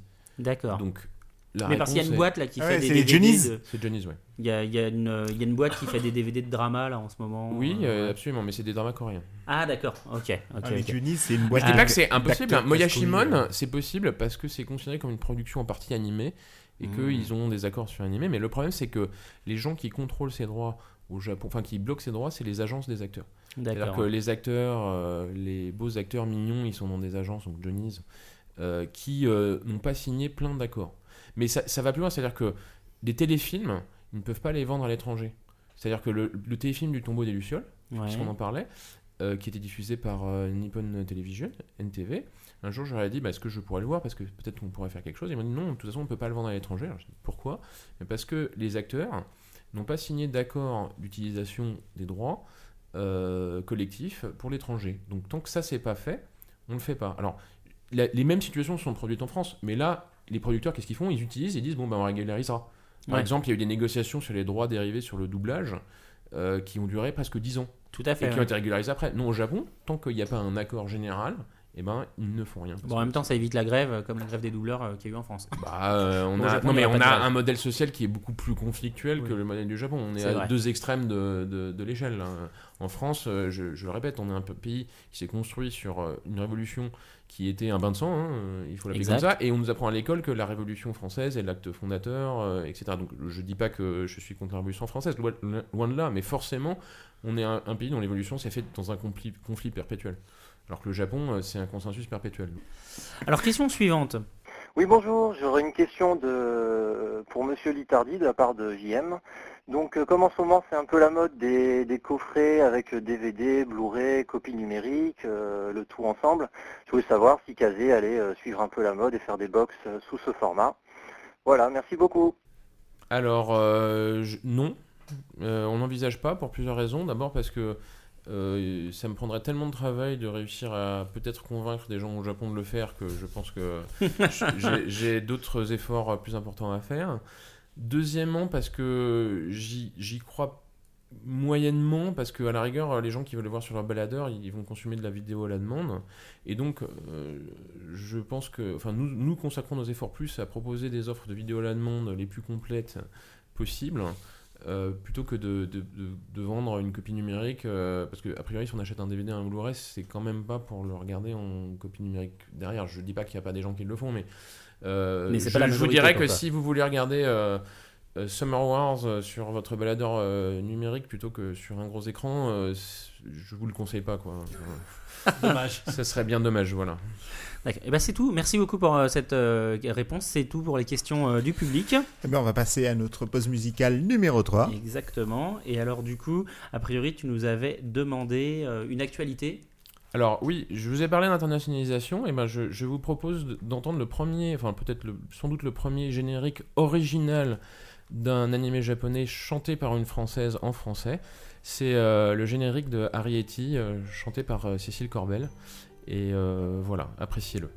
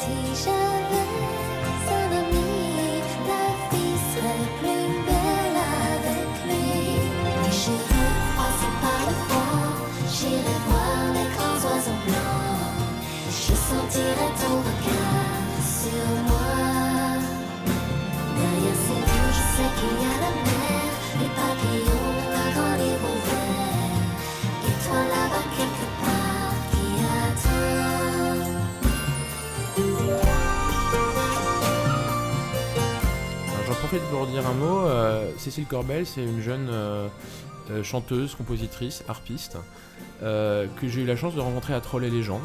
Voilà. Justement. Je vous disais euh, pourquoi, et ben voilà, je- on rencontre plein de gens et on fait plein de découvertes dans des salons comme ça, c'est pour ça que je les aime. Et euh, qui a connu une, euh, une histoire absolument euh, fabuleuse avec Ghibli, euh, que je vais pas raconter ici, mais euh, je pense que vous trouverez facilement des interviews, etc., qu'elle a données. Euh, le film, vous pouvez aller le voir. La bande son, euh, eh ben, justement, comme j'ai eu la chance de la rencontrer, on a la chance de la faire chez Wasabi Records. Euh, voilà, je vous en dis pas plus, mais euh, intéressez-vous parce que c'est vraiment très très intéressant ce qu'elle a fait. Ouais, non, sa elle a bande son est vraiment chouette. Je suis, je suis complètement d'accord. Alors, on est de retour et on commence avec la nouveauté 2000 et on reprend avec la nouveauté 2011. C'est la rubrique d'Atanor. Alors, Atanor, c'est quoi ta rubrique? Alors il faut savoir que ma spécialité c'est euh, les gros nanars qui tâchent. C'est ça. Et euh, du coup, euh, Seb Kuhn m'a demandé euh, bah, euh, Dites-moi, euh, Tanor, euh, toi qui arrêtes pas de regarder, et je le cite, des films chelous qui intéresseraient personne d'autre à part des, euh, des toxicos et des, euh, et des dépravés sociaux comme toi, C'est de nous exactement en ce que faire un dit. truc, vu qu'on a cible un public euh, intellectuel ou de gland. Et euh, j'ai dit Ah bah écoute, pourquoi pas si, euh, si je peux partager euh, ma C'est passion. sympa de débarquer pour insulter nos auditeurs. Non, je, je trouve que c'est. Et ça c'est y est, chouette, le ça. mot est lancé, les glands. C'est la thématique 2011. T'avais raison, Tofu, ça fait plaisir à Al. hein. Vraiment, Ah, ce mot là. Toi, j'avais visé juste. hein. Ah ouais. Et Ouais, donc, je suis un euh, gland garçon, hein, qu'est-ce que tu veux. Ok. Notre invité se fait. Quelle bande de glandeurs Ah mon dieu. Tu, tu veux en faire une aussi, Inès? Non, tu. Ah, c'est gentil. Voilà. Allez, vas-y, Atanor. Ok, donc je vais commencer par euh, introduire cette euh, nouvelle rubrique euh, de manière, euh, de manière euh, très très cool avec euh, juste mon coup de cœur sur. euh, c'est pas vraiment un nanar, c'est euh, ma comédie préférée euh, japonaise. C'est Waterboys. Et euh, il faut savoir que c'est euh, un film, euh, un film donc, qui est juste, juste, juste, mais juste génial. Mais juste, hein. Voilà, mais je suis tout à fait objectif, je tiens à le préciser. Et donc le réalisateur Shinobu Yaguchi, c'était son deuxième film qui, qui est parti d'une histoire vraie, à savoir le lycée Kawagoe, mais dans le film c'est redevenu Tadano, qui a un club de natation avec un garçon qui décide un jour d'organiser euh, de la natte synchronisée masculine. Donc ça c'est la trame de l'histoire vraie, et dans le film... c'est ça- une, série sur de la, nat synchro, de la alors, natation synchronisée c'est un film qui a tellement, qui a tellement cartonné qu'ils en ont fait une série télé qui a eu deux saisons. ouais. Et, euh, Je et vous avais plus, dit qu'il était prometteur. plus hein. DSP. Donc, euh, Ah, déjà, la natation synchronisée des mecs, c'est déjà pas mal. donc alors, il faut donc le, le, le héros qui est un, un bon gros loser qui est tout seul dans son club de natation, dans un lycée pour garçons, cherche euh, désespérément des membres pour son club. Arrive la seule prof féminine, donc la seule femme de tout le, de tout le lycée, qui en plus trou- se trouve être une euh, bombe sexuelle comme ils savent en trouver facilement au Japon. Ah, ah, High school, high school Et euh, donc elle arrive, elle, est- elle devient prof de natation, donc forcément le club devient populaire avec 150 recrues dans la journée. Et euh, tous veulent, veulent lui plaire en disant on fait ce que vous voulez madame. Pour l'instant, on dirait un pitch de hentai. hein. Et donc elle leur dit moi ouais, je fais de la natte synchronisée. Donc là le club se vide, il reste plus que 5 loufoques. Et j'emploie bien ce terme loufoque parce qu'ils sont vraiment typés comme dans le collège foufoufou. On va avoir le rasta, le gay, le matheux, le euh, complètement amorphe et euh, notre héros. Et à, à partir de là, ça va être toutes les péripéties d'entraînement pour apprendre la note synchronisée. On va dire à la, à la Karate Kid, hein, avec des entraînements euh, Dance Dance Revolution pour, euh, pour être synchro. euh. C'est You need a montage. c'est vraiment, Everybody needs a montage. c'est vraiment très très bon. Et euh, leur coach, euh, qui, euh, ils vont voir en fait un mec euh, qui est euh, Naoto euh, Takenaka, qui a eu un, un prix, enfin plusieurs prix au Japon pour, euh, pour, son, pour son jeu dans ce film. Et euh, il est juste excellent. Vous le voyez dans Nodame euh, Cantabile. Il est, euh, il est, il est juste énorme. Et rien, que pour ce personnage, ça vaut le coup de, voir ce film. Voilà. Donc euh, je vous le conseille, je vous le conseille fortement si vous pouvez. Et donc, c'est une comédie, c'est ça? C'est une comédie, Ouais. ouais. C'est un film super marrant. Je Et vous a- raconte pas la Il y fin. a aussi Chiaki Senpai qui joue dedans. Ah Ouais, bah oui, bien Enfin, sûr. sais pas Hein. Hein. Senpai. Hein. Mais c'est Évidemment. Mais- à Alors, moi, je joue pas à Warcraft, mais j'ai l'impression qu'il y a euh, deux joueurs de Warcraft qui me parlent. C'est exactement le même type de langage qu'ils tiennent. C'est deux fans de drama. C'est des, c'est des fans Non, mais de- ce que je veux dire, c'est que son film, ça Rox du poney en short là. Exactement. Pas mal, vraiment, pas mal, vraiment, là, je, je vous le, re- je vous le XPTDR. recommande. Attends, redis-moi ça, redis-moi Ça ça. rox du poney. Ça Rox du poney en short. C'est bon ça. Ensuite, le-. C'est ce que j'ai pensé aussi, c'est pour ça que j'ai noté. Le second, euh, le second film, euh, je le recommande un petit peu moins. Alors, on va dire, lui, il a euh, qu'un label 2 étoiles.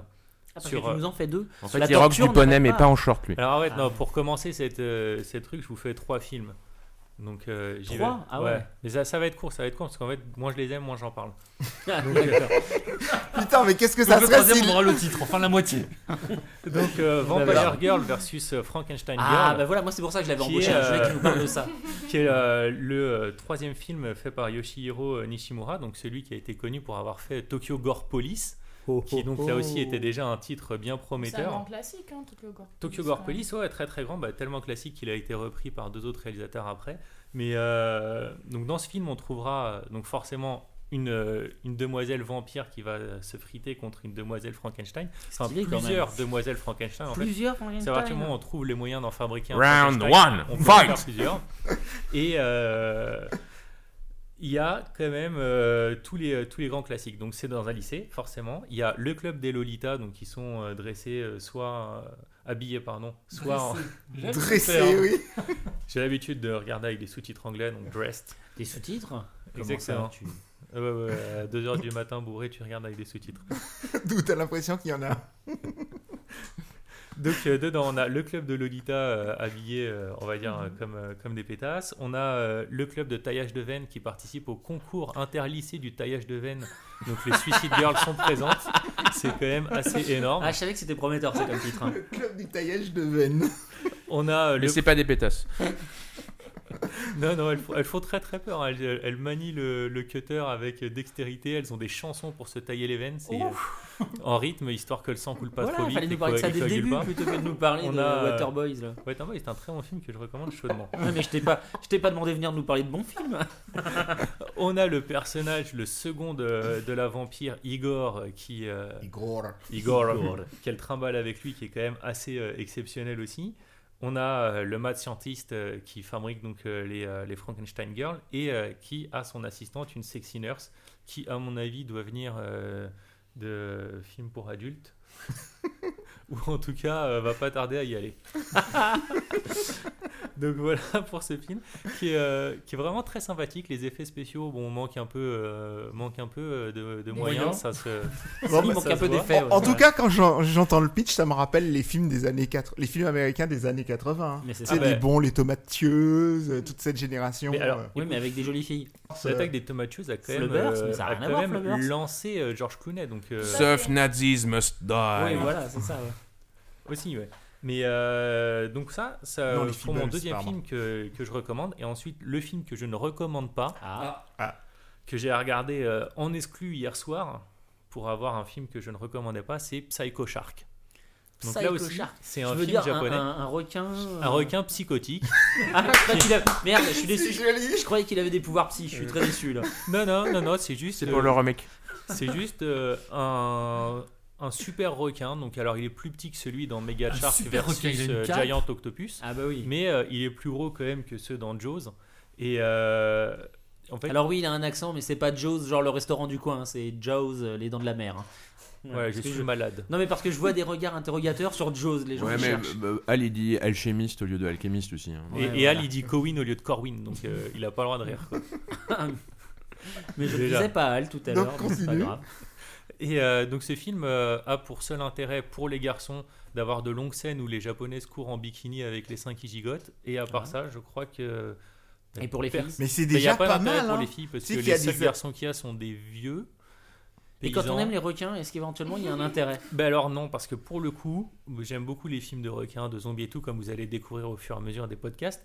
Mais là, pour le coup, non, il y a vraiment, euh, il y a deux scènes de requins ennemis. Elles sont mal réalisées. Le requin est seulement en 100% en image de synthèse, vraiment dégueulasse. Oui, mais ma question, c'est est-ce qu'il y a des poitrines qui bougent comme dans les animés En Bah, image de synthèse.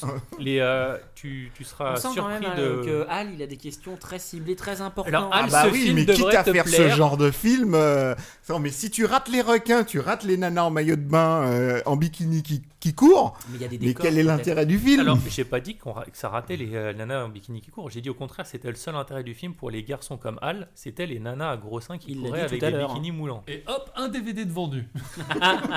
Non, deux, il en faut une sauvegarde au cas où il serait rayé. En, en tout cas, il y en a un qui se frotte les mains et qui est déjà en train d'attribuer les glands 2011. Donc voilà, c'était voilà, c'était ta tout pour, cette, euh, pour euh, ce coup-ci. Et euh, la prochaine fois, donc j'attaquerai des zombies. Des zombies, mais Ah, super. la eh prochaine bien, fois, c'est à la ça mode, sera zombies, pire. à la mode. Merci à Tanor. On enchaîne directement avec la rubrique musicale, l'actu musicale qui fait son grand retour en 2011 grâce au retour charmant de Ness. Arrête- arrêtez, arrêtez. Fais gigoter, fais gigoter J'ai pas de sein, tout le monde le sait. Bon. Alors, Comme ça, c'est réglé. euh, pour commencer, Akimashite Omideto Moi, je savais pas. Comment elle se la raconte Bah quoi? C'est une des langues que je sais parler, voilà. Donc, euh, Vas-y, redis-le, redis-le, on t'a pas bien entendu. Akimashite Omideto minasan. Voilà, tu peux nous traduire maintenant? Tu, tu peux traduire pour Euh, le bonne année tout le monde. Euh, Donc euh, je vais commencer avec euh, les albums. Donc aujourd'hui on a du trash, du gore, du papy métalleux. Euh, un groupe qui s'appelle qui s'appelle Sabat qui Pas sortent euh, Non, ouais. Pas Black, il disait. Pas Black, Sabbath. non pas Black Sabbath mais ils font du black metal. Donc euh, Sabat qui sortent un album qui s'appelle Sabbath Trinity. Donc c'est des vieux Jusqu'ici. papis euh, qui ont fondé leur groupe euh, en 83. Enfin à l'époque ça s'appelait Evil. Maintenant ça s'appelle Sabbath et donc euh, C'est c'est Yves le du- Sabbat. Voilà, Depuis c'est des 83. c'est des- Les Black depuis Evil Sabbath. 83. Ah la vache, ah ouais. Les mecs, ils peuvent se tatouer ça sur le front, quoi. Since. euh, Ils, ils ont dû en sacrifier des vierges. hein. grave. Et donc voilà, donc c'est du, du black metal euh, basique, hein, rien d'extraordinaire. Alors ensuite on a Balzac euh, qui sort l'album Judgment Day. Donc c'est du punk qui est pas mal euh, inspiré du- d'un groupe très connu euh, de punk euh, américain qui s'appelle les Misfits. Ils sont d'ailleurs très très potes, euh, ils font des concerts ensemble, pas mal de collaborations ensemble. Donc bon, bah, c'est du punk, toujours bon, pas extr- extrêmement euh, original. Par contre, ce qui est sympa, c'est leur visuel un peu gore, euh, assez inspiré de films d'horreur. Donc ils se déguisent en zombies, ils mettent des squelettes un peu partout. Et leurs clips sont plutôt sympas. Il y a certains clips qui sont inspirés un peu de l'expressionnisme allemand, qui est un style que j'aime beaucoup. Et euh, c'est très Et que je maîtrise parfaitement, bien sûr, comme tout le monde à table, hein, l'expressionnisme. Complètement. Vas-y, je t'en prie. Nosferatu, tout ça. Donc. Et puis voilà, donc ils sont assez glauques, assez déprimés. euh, des titres, euh, on a bah, dans leur dernier album des titres comme The Countdown to Death Begins et Dark End, des trucs comme ça. Mais vous la rigolez joie, sur... de la bonne humeur, euh, vive la vie. Vous rigolez sur les Allemands, mais vous savez qu'il y a pas mal de groupes de métal, euh, de gothique, etc. allemands qui vendent beaucoup, beaucoup plus de CD au Japon qu'en Allemagne où ils sont anecdotiques. Il y a, Ah ouais. il y a toute une, une veine musicale là-dessus. L'éditeur qui est un peu spécialisé là-dedans au Japon, c'est King Records. Et en fait, ils vendent. euh, Enfin, Ils vendent euh, Il y, a il y pas mal de groupes qui, euh, pour l'image, vendent beaucoup mieux euh, au Japon. D'ailleurs, là-dessus, euh, c'est pas directement connecté, mais quand même un peu. Je vous recommande euh, l'excellent euh, documentaire qui s'appelle Anvil, je crois. Ou enfin, sur Anvil, Ah, très, sur le très groupe. bon. euh, très très bon. Sur l'histoire d'un d'un groupe de d'un vrai groupe un documentaire sur un vrai groupe qui essaie de revenir et euh, le Japon occupe une place assez euh, intéressante dedans donc euh, si vous avez l'opportunité euh, n'hésitez pas Et hop, c'est parti sur Google.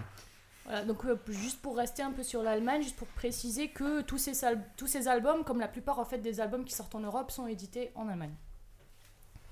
C'est pas prévu, les groupes punk comme ça chez Wasabi? Euh, non euh, nous euh, généralement on fait que des filles chez Wasabi Records d'après ce qu'on me dit Après, on va passer au concert. euh, Donc, euh, ça va être tout aussi trash, avec un petit peu de visual, comme d'habitude. Il n'y a que ça qui marche.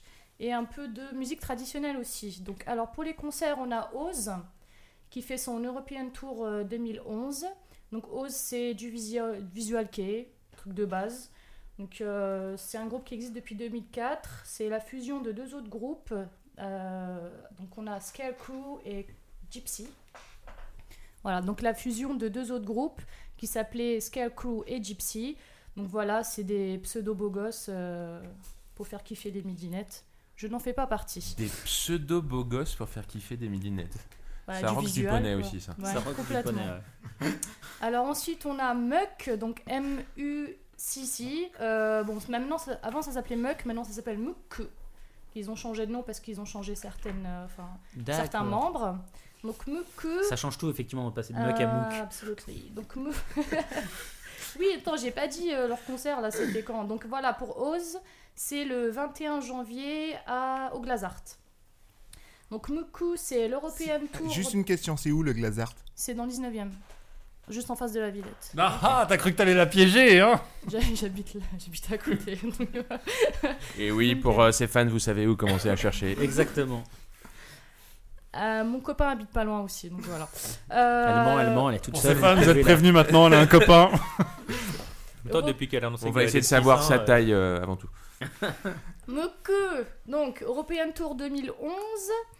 Donc euh, c'est un groupe un peu plus vieux, ils sont là depuis 97 et ces petits, bon j'allais dire ces petits jeunes, moi c'est plus très jeune, euh, faisaient du angurake. Donc voilà, c'est du visual, c'est moi, c'est du visual kei avec des déguisements et des maquillages très très sombres, un peu glauques. C'est pas ça le visual de Ban Bah il- ça, ça fait un peu peur. Enfin, Ça, ça- c'est du tu dark vois. visual Pour faire triper Voilà. les midinettes. Seb, Seb Kuhn, il n'a rien suivi, c'est pas- il tout sait pas de quoi on même parle. c'est pas la différence entre Bah, le visual kei et le bah, angu- angulaki. Visual kei, ils sont, ils sont déguisés, ils sont maquillés. euh, Ouais. Voilà, bon, ils ressemblent Là, c'est plus sombre en fait. D'accord. Voilà, Ouais, là, voilà. c'est un. Je c'est vois que je suis pas le seul à être has-been ici. hein, ça. Y est, je suis à nouveau dans Warcraft. Bon, alors. Seb Kuhn, tu vas faire un petit, tru- un petit exercice. Tu vas aller sur Google, tu vas faire le chevalier, le dragon et la princesse. Et tu vas aller voir ça. Et tu vas voir tu toutes les variantes qu'il y a autour. euh, Alors, du vous hard avez rock vu les ça. films que Athanor nous a choisis. Imaginez s'il me, si- s'il me cite de tête une vidéo, vous imaginez le désastre c'est pas, va c'est être, pas hein. une vidéo. Là, c'est un, un listing d'interprétation d'histoire autour du hard rock. D'accord. Bon, on va laisser euh, Ness continuer sa rubrique. Merci, merci Hein beaucoup. Donc, euh, ce groupe qui faisait du angurake maintenant se réclame plus euh, du mouvement euh, shock rock. Donc, ça, voilà, en fait, ça reste comme pour Oz. C'est. euh, comment dire C'est plus un look qu'un style de musique. En fait, leur musique change pas, c'est juste leurs vêtements. C'est ça? Non, le musique merde. change, mais pas le look. C'est ça le truc. Ah, d'accord. Ah merde, d'accord.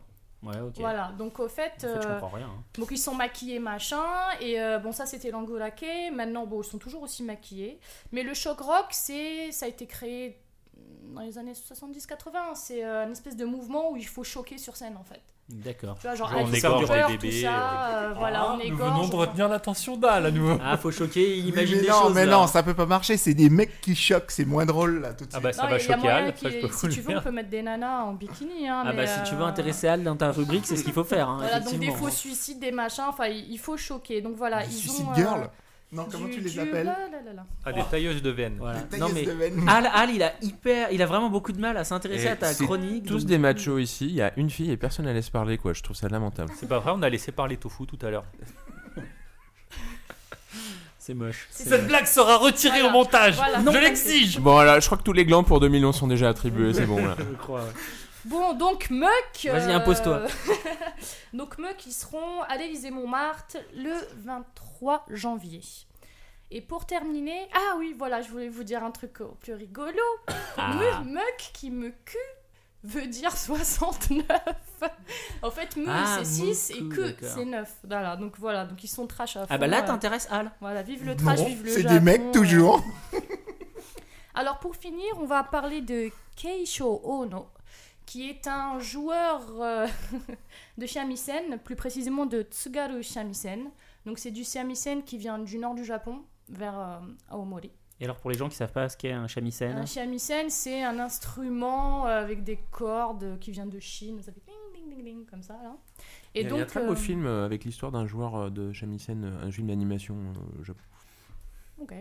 Donc ce style de shamisen est assez particulier. Enfin, en principe, le shamisen c'est assez lent, euh, Alors que là, c'est beaucoup plus rythmé. Et donc, euh, ce jeune homme euh, mélange euh, le shamisen traditionnel avec des sonorités pop, rock, jazz, house, hip-hop. Vraiment, il y a des gens avec lui sur scène, il y a des percus, il y a des musiciens, des des saxophonistes, etc. Et les morceaux sont très différents les uns des autres. Et même dans un même morceau, il peut y avoir plusieurs styles. Et c'est plutôt sympa à écouter, etc. Est-ce qu'on peut dire que c'est entre, euh, entre me- tradition et modernité Tout un à peu fait, complètement.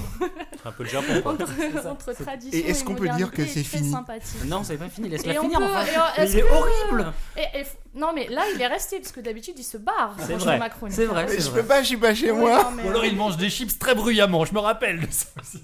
Donc euh, rapidement. C'est vraiment un gros euh, macho, hein. Monsieur, monsieur Keisho Ono. Non, c'est juste un mec qui aime pas le visuel kei. Mais c'est pas du pareil. visual kei là, c'est de la musique Parce qu'il y traditionnelle. a des mecs qui euh, aiment le visual kei. Oh, pardon. Oui, à Tanor. Perso, le j'aime bâtard, bien. j'allais dire non, ça s'appelle des PD. Donc. Non. euh, Non, moi je n'aime pas le visual kei. kei. Keisho Ono sera donc euh, en France. Euh, J'en peux plus. Non mais vas-y, vas-y, vas-y, tu peux y Moi aller. non plus. Hein. Elle non plus, Donc, hein, euh, visiblement. Le 23 février à Rennes, au Mondo Bizarro. Le 24 à Clermont-Ferrand, centre Camille Claudel. Le 25 à Rodez, à la Guinguette Lautrec. Le 26 à Marseille, à la Postagalène. Et puis le 27 à l'Écheren. Donc j'ai checké, c'est en Savoie. Je savais pas que ça existait. T'étais là genre non, ils font une feinte, c'est pas une vraie ville, ça c'est pour voir si je bosse bien. c'est euh, au café des Bauges. D'accord. Voilà, Donc fini. passe pas à Paris. Tant pis, pourtant t'avais réussi à Euh. m'intéresser avec cet artiste là. Merde. Bon, et bah Désolée. merci euh, pour toute cette actu musicale. Donc Je on va. vous en prie, salut les glands. Tu vois, tu nous l'as vexé là. La thématique Bon, est bah, lancée. y avait ça quoi, y est, hein. c'est resté. Oui, je hein. suis d'accord. Et du coup, on va enchaîner sur la dernière euh, sélection musicale de Cédric. Euh, Est-ce que tu veux nous, nous la présenter Bon, alors cette fois-ci, c'est le tube de l'année que je vous présente. C'est une chanson qui n'a rien à voir avec un animé. C'est une chanson française chantée par un excellent groupe, le Nile Band. Je vous propose d'écouter Sauver les rôlistes. Ils adorent faire les malins avec leurs dés. Ils dessinent dans leurs cahiers des épées, des loups-garous. Ils n'écoutent pas en cours d'anglais car ils connaissent déjà tout. Ils achètent des boîtes de jeux dont on comprend pas le titre. Ils collectionnent des bons hommes en plastique. On les voit sur internet dans les GN en caleçon. Ils parlent les langues des elfes et des dictionnaires Klingon. Tu peux sauver les rôlistes avant qu'ils ne disparaissent. Tu dois lancer un délit, c'est une multiple parfaite. Dans la table des bonus, tu viens faire ta sélection. Combien tu donnes à notre association? Et tu sauveras les rôlistes. C'est galère en entreprise quand il faut communiquer. D'ailleurs, c'est pas Android, c'est la machine à café. Ils s'endorment aux réunions, cachés derrière un carnet. Sont jamais au courant quand il y a un match à la télé. Pendant la pause déjeuner, ils refont l'éducation des collègues indisposés par leur incompréhension. Ils énoncent les suppléments de la troisième édition et les malus à la classe d'armure d'un perso loyal bon. Alors, euh, bah, merci pour ce choix. Hein, Sauvons les rôlistes que je connaissais pas alors que je connais bien Nailbuck. donc, euh, Ben, c'est leur, euh, il est pas encore, euh, enfin il est- il est- ils l'ont fini euh, en fin d'année dernière. Il sera sur le prochain CD. On ne sait pas quand il sera, donc ça évitera de poser la question. Et euh, je pense que c'est la, la, la chanson où j'ai vu tout le Nail Band le plus motivé au moment où il l'écrivait. c'est vrai? Et ah oui oui parce que c'est, c'est ils sont battus pour savoir qui chanterait quoi etc. Et euh, enfin battus c'est un bien grand mot. Et euh, moi je, enfin je trouve cette chanson très réussie, très drôle. C'est quelque chose de nouveau. Enfin c'est, quelque chose dont, dont ils ont pas, c'est, plus les personnages etc. Ouais. Et plus encore, euh, c'est la chanson d'une euh, d'une génération pour moi, enfin de ma génération. C'est-à-dire que c'est une chanson sur euh, les geeks, euh, qu'on appelle aujourd'hui les geeks, qui sont peut-être à la mode, etc. Mais pour les gens qui ont vraiment vécu ça, alors ça se concentre euh, sur le jeu de rôle, sur les rôlistes. Mais en Dans fait, si on écoute ouais. bien la chanson, ça, c'est c'est une chanson sur euh, ces gens comme nous qui ont été élevés avec les cultures de l'imaginaire, et etc. Donc euh, c'est une chanson à la fois drôle, euh, bien faite, et pour laquelle euh, j'ai beaucoup d'affect. Mais je, je te rejoins parfaitement. Effectivement, euh, pour l'avoir écouté, je m'y suis retrouvé et j'ai beaucoup, euh, j'ai beaucoup aimé. En particulier le passage où ils disent euh, quand, euh, où il parle du bonus à la classe d'armure euh, d'un perso. perso loyal bon. Voilà, d'un perso loyal bon, c'est ça. J'ai trouvé, j'ai trouvé que réussir à placer, voilà, le bonus à la classe d'armure d'un perso loyal bon, je trouve que c'était quand même pas évident de placer ça dans une chanson et c'est vraiment bien placé et ça m'a fait beaucoup rire. La seule chanson du monde euh, qui place la classe d'armure du perso loyal bon. Si, non si, mais si. voilà, exactement. Non mais du coup, euh, vraiment très très bon. Moi, j'ai commencé le jeu de rôle que très récemment, ça fait Yes. un petit mois. Et euh, Ah je oui, m'y reconnais aussi, parce que même si je suis pas rôliste, j'ai quelques dictionnaires d'elfique chez moi. Écoute, je suis désolé de te l'annoncer, mais même si ça fait qu'un mois, si maintenant tu es rôliste. Et Tu oui, parce que ça de- lave le cerveau à une vitesse. euh, C'est ça, pouf exactement. Grave. Et après, Voilà. tu voudras tuer des gens. Ségolène Royal, elle l'a dit. C'est ça, exactement. Oh, ça, ça fait longtemps. Que tu veux tuer des gens Ah, Ben oui, voilà. Oh, purée. Viens dans ma tête, tu verras ce qui se passe. L'invitation est notée à Tanor. D'ici la prochaine émission, Bah. ira dans la tête. J'aime bien les Ira suicidé, c'est pas des conneries, t'as vu, ils en parlent à la télé. ça, ça tombe bien, j'aime bien les nanars, donc euh, ta tête m'intéresse. Du sang, de la violence et peu de profondeur. C'est bon pour moi. Ah mais j'espère que tu kiffes d'être revenu sur 2011. Les hirondelles volent bas aujourd'hui. si, si. Complètement. Ah, c'est Alors- parce que j'ai été méchante avec lui quand il a débarqué. C'est ça. Mais il a mérité, il a mérité. On va enchaîner à du coup sur les speed chroniques, c'est-à-dire euh, comme à chaque fois une minute chacun pour parler d'une lecture euh, bah, plutôt récente, a priori, enfin d'une lecture ou d'un visionnage. hein, voilà. Et on va commencer, on va être un peu galant puisque tu es de retour. On va commencer avec toi, Ness. Non. Non, on va recommencer Le autrement. cri du cœur, le cri Soyons du cœur. commençons par toi, Atanor. Non, non. On va, on va commencer le en- en Non, ordre on va- On va alphabétique. commencer par l'invité du coup. Bonsoir. Et donc, on va commencer euh, en étant poli par l'invité. Cédric, Ah, de je quoi veux-tu nous parler? savais, je savais que ça allait tomber sur le bouc émissaire. Eh, oui. Bon, alors moi, je vais vous parler d'une réédition. En une minute, Euh, la réédition euh, bah, chez Kazé, hein, je suis désolé, mais euh, c'est parce que je l'aime beaucoup, de La Dame de Phalis, les chroniques de la guerre de Lodos. Euh, la Dame de Phalis, c'est l'histoire des, euh, des premiers héros, ceux avant ceux de la série, donc ceux qui sont euh, le roi, enfin Faune, Beld, etc. euh, dans la série, c'est l'histoire de comment ils sont connus, c'est l'histoire de comment ils ont euh, vaincu le mal. C'est dessiné par Akihiro Yamada, qui est selon moi un des 5 meilleurs dessinateurs au Japon, même s'il n'est pas très prolifique dans ses dessins, c'est une qualité incommensurable. Et pourquoi je vous en parle? Parce qu'on a fait une édition intégrale euh, qui est juste magnifique. hein, je suis désolé, c'est pas moi qui ai travaillé dessus personnellement, donc à la rigueur, c'est pas à moi que j'envoie des congratulations, mais c'est à l'équipe de Kazemanga. Euh, une édition reliée euh, dans, dans- dans du cuir avec du papier un peu jauni qui rend, euh, sur lequel l'image s'imprime de manière magnifique. Donc, si vous n'avez pas découvert, même si vous l'avez déjà, ça vaut la peine de l'avoir. Mais si vous n'avez pas découvert, si vous avez oublié, relisez les chroniques de la guerre de Lodos, La Dame de Phalis. euh, c'est ce que j'ai à dire euh, pour la speed chronique de ce mois-ci. Yeah Bah parfait, merci Cédric. Tofu? Tofu, Tofu, il aimerait rajouter que c'est vraiment un très très beau bouquin, oui, pour le coup. euh, Quel faillot. c'est- euh, c'est c'est la thématique du jour, le gland et les faillots. Ok, bon. Ça Et sinon, le chrono tourne, hein, si tu veux Oh, très parler bien, très Une minute, chronique. une minute pour parler euh, d'un des derniers mangas que j'ai vraiment beaucoup aimé, à savoir euh, le tome, euh, je pense, 6 de Pluto. Ouais, c'est ça, Le ça doit être le est sorti, 6. euh, cette semaine. Et Pluto est définitivement, je pense, la série que j'ai préférée l'année dernière et qui continue vraiment bien. Euh, tout à la fois très content parce que d'un tome à l'autre, je trouve que la progression des personnages et les péripéties euh, s'enchaînent plutôt pas mal. Et d'autant plus content qu'on sait d'entrée de jeu que c'est une série euh, qui ne dure qu'un minimum de tomes et que donc elle va se terminer, je crois que c'est au proche. de mémoire, c'est Ouais, huit Il en tomes. reste, ouais, c'est ça, un ou deux. Donc vraiment, Oui, puisqu'ensuite il y aura la version de luxe hein, pour les gens qui, hein, qui viennent de Qui ont la l'acheter. gentillesse de venir de l'acheter. C'est ça. Donc voilà, pour moi, c'est plutôt. Déjà, alors du coup, normalement, t'avais une minute. Hein, mais Ah, très pas bien. grave. alors, je vais enchaîner avec euh, un deuxième. Tu vois, j'introduis Icar euh, de Taniguchi et Moebius. C'est une un réédition, objet, ça euh, aussi, je crois. Une réédition, je sais pas, mais en tout cas, qui est un fort beau bouquin aussi. Euh, petite déception de mon côté, en fait, puisque l'histoire est assez sympathique. Par contre, les dessins. sont pas tout le temps réussis, mais je crois que c'est une œuvre un peu ancienne. Et c'est surtout que c'était censé être le début d'une série, donc ça termine un peu en queue de poisson, on va dire. Bref, un avis plutôt mitigé, mais en tout cas un bouquin intéressant pour la rencontre des deux auteurs. Super. Athanor. Ok, alors moi je vais pas parler d'un comics. J'ai euh, lu euh, récemment The Pro, qui est euh, qu'est-ce que ça donnerait si des extraterrestres venaient euh, sur Terre et donnaient des pouvoirs galactiques à une pro? Et une pro, c'est quoi? C'est une prostituée.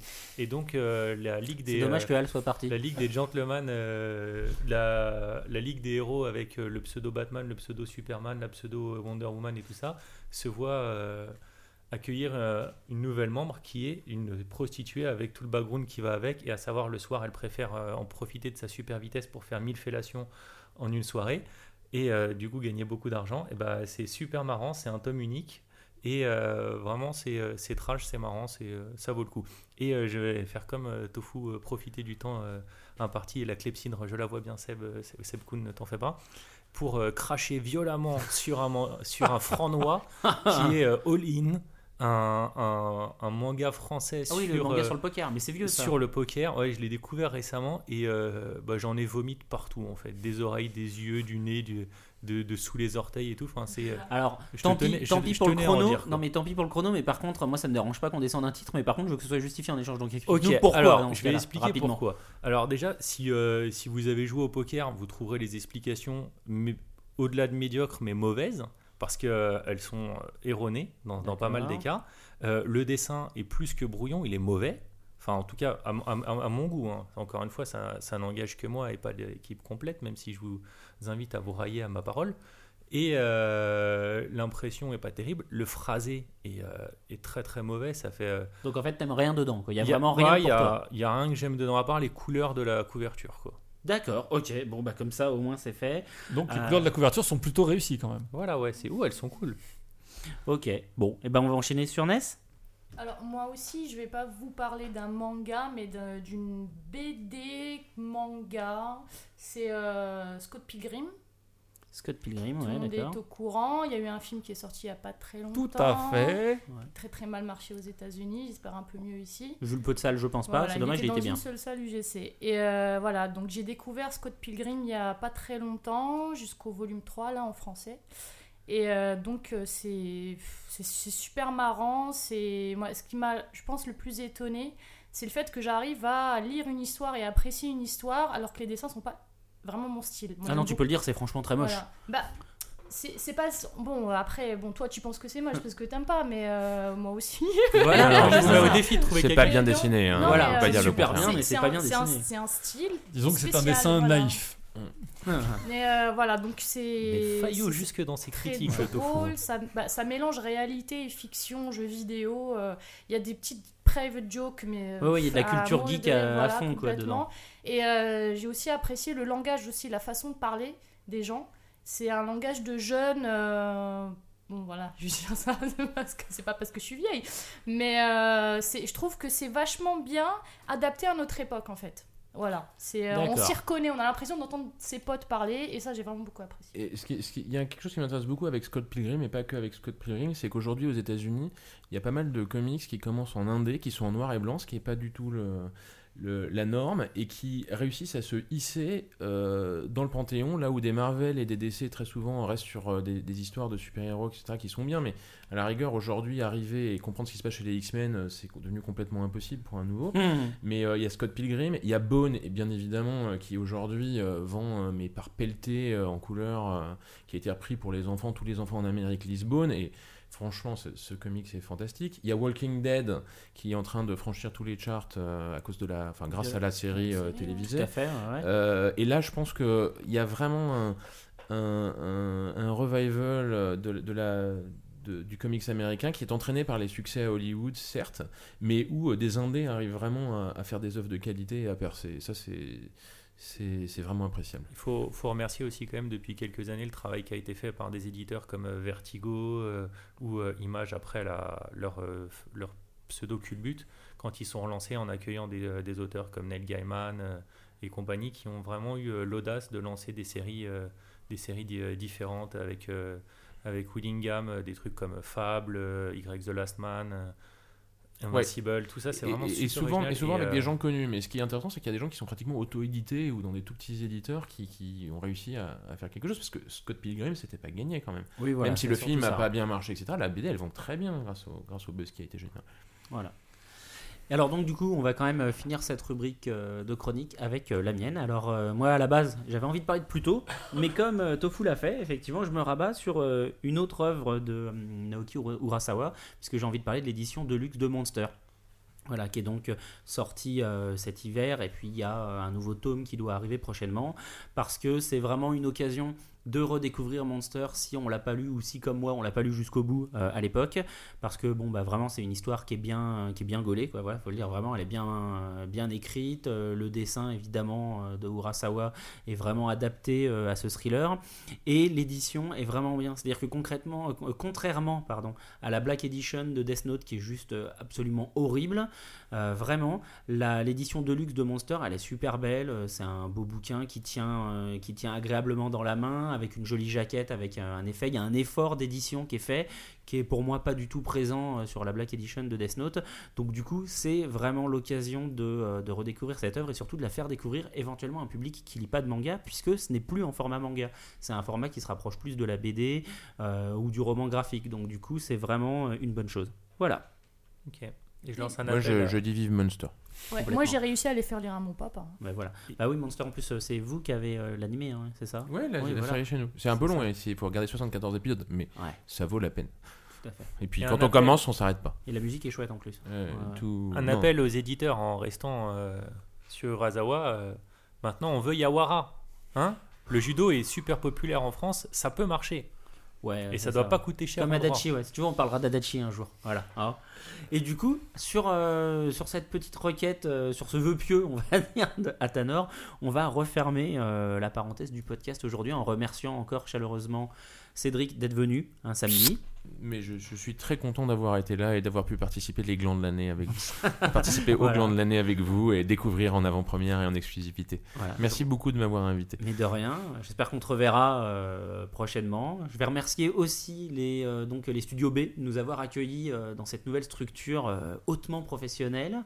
Euh, puis bah, je remercie euh, évidemment hein, tous mes rédacteurs qui viennent à chaque fois. Je remercie Al qui est parti avant la fin hein, et qui aura, Oui, le, merci Al. voilà, qui aura le plaisir de découvrir ça quand il montera l'édition, l'émission je veux dire. On peut dire du mal de lui, il est pas là. On peut dire toute la vérité sur Al maintenant. Bonjour, les, bonus de l'émission. Et en tout cas, voilà, alors on va vous annoncer euh, prochainement le nouvel invité et vous pourrez donc lui poser les questions par téléphone comme d'habitude.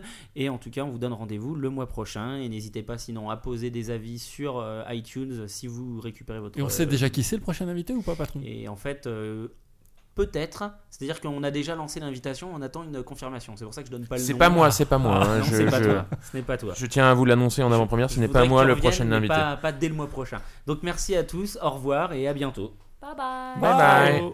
Et une bonne.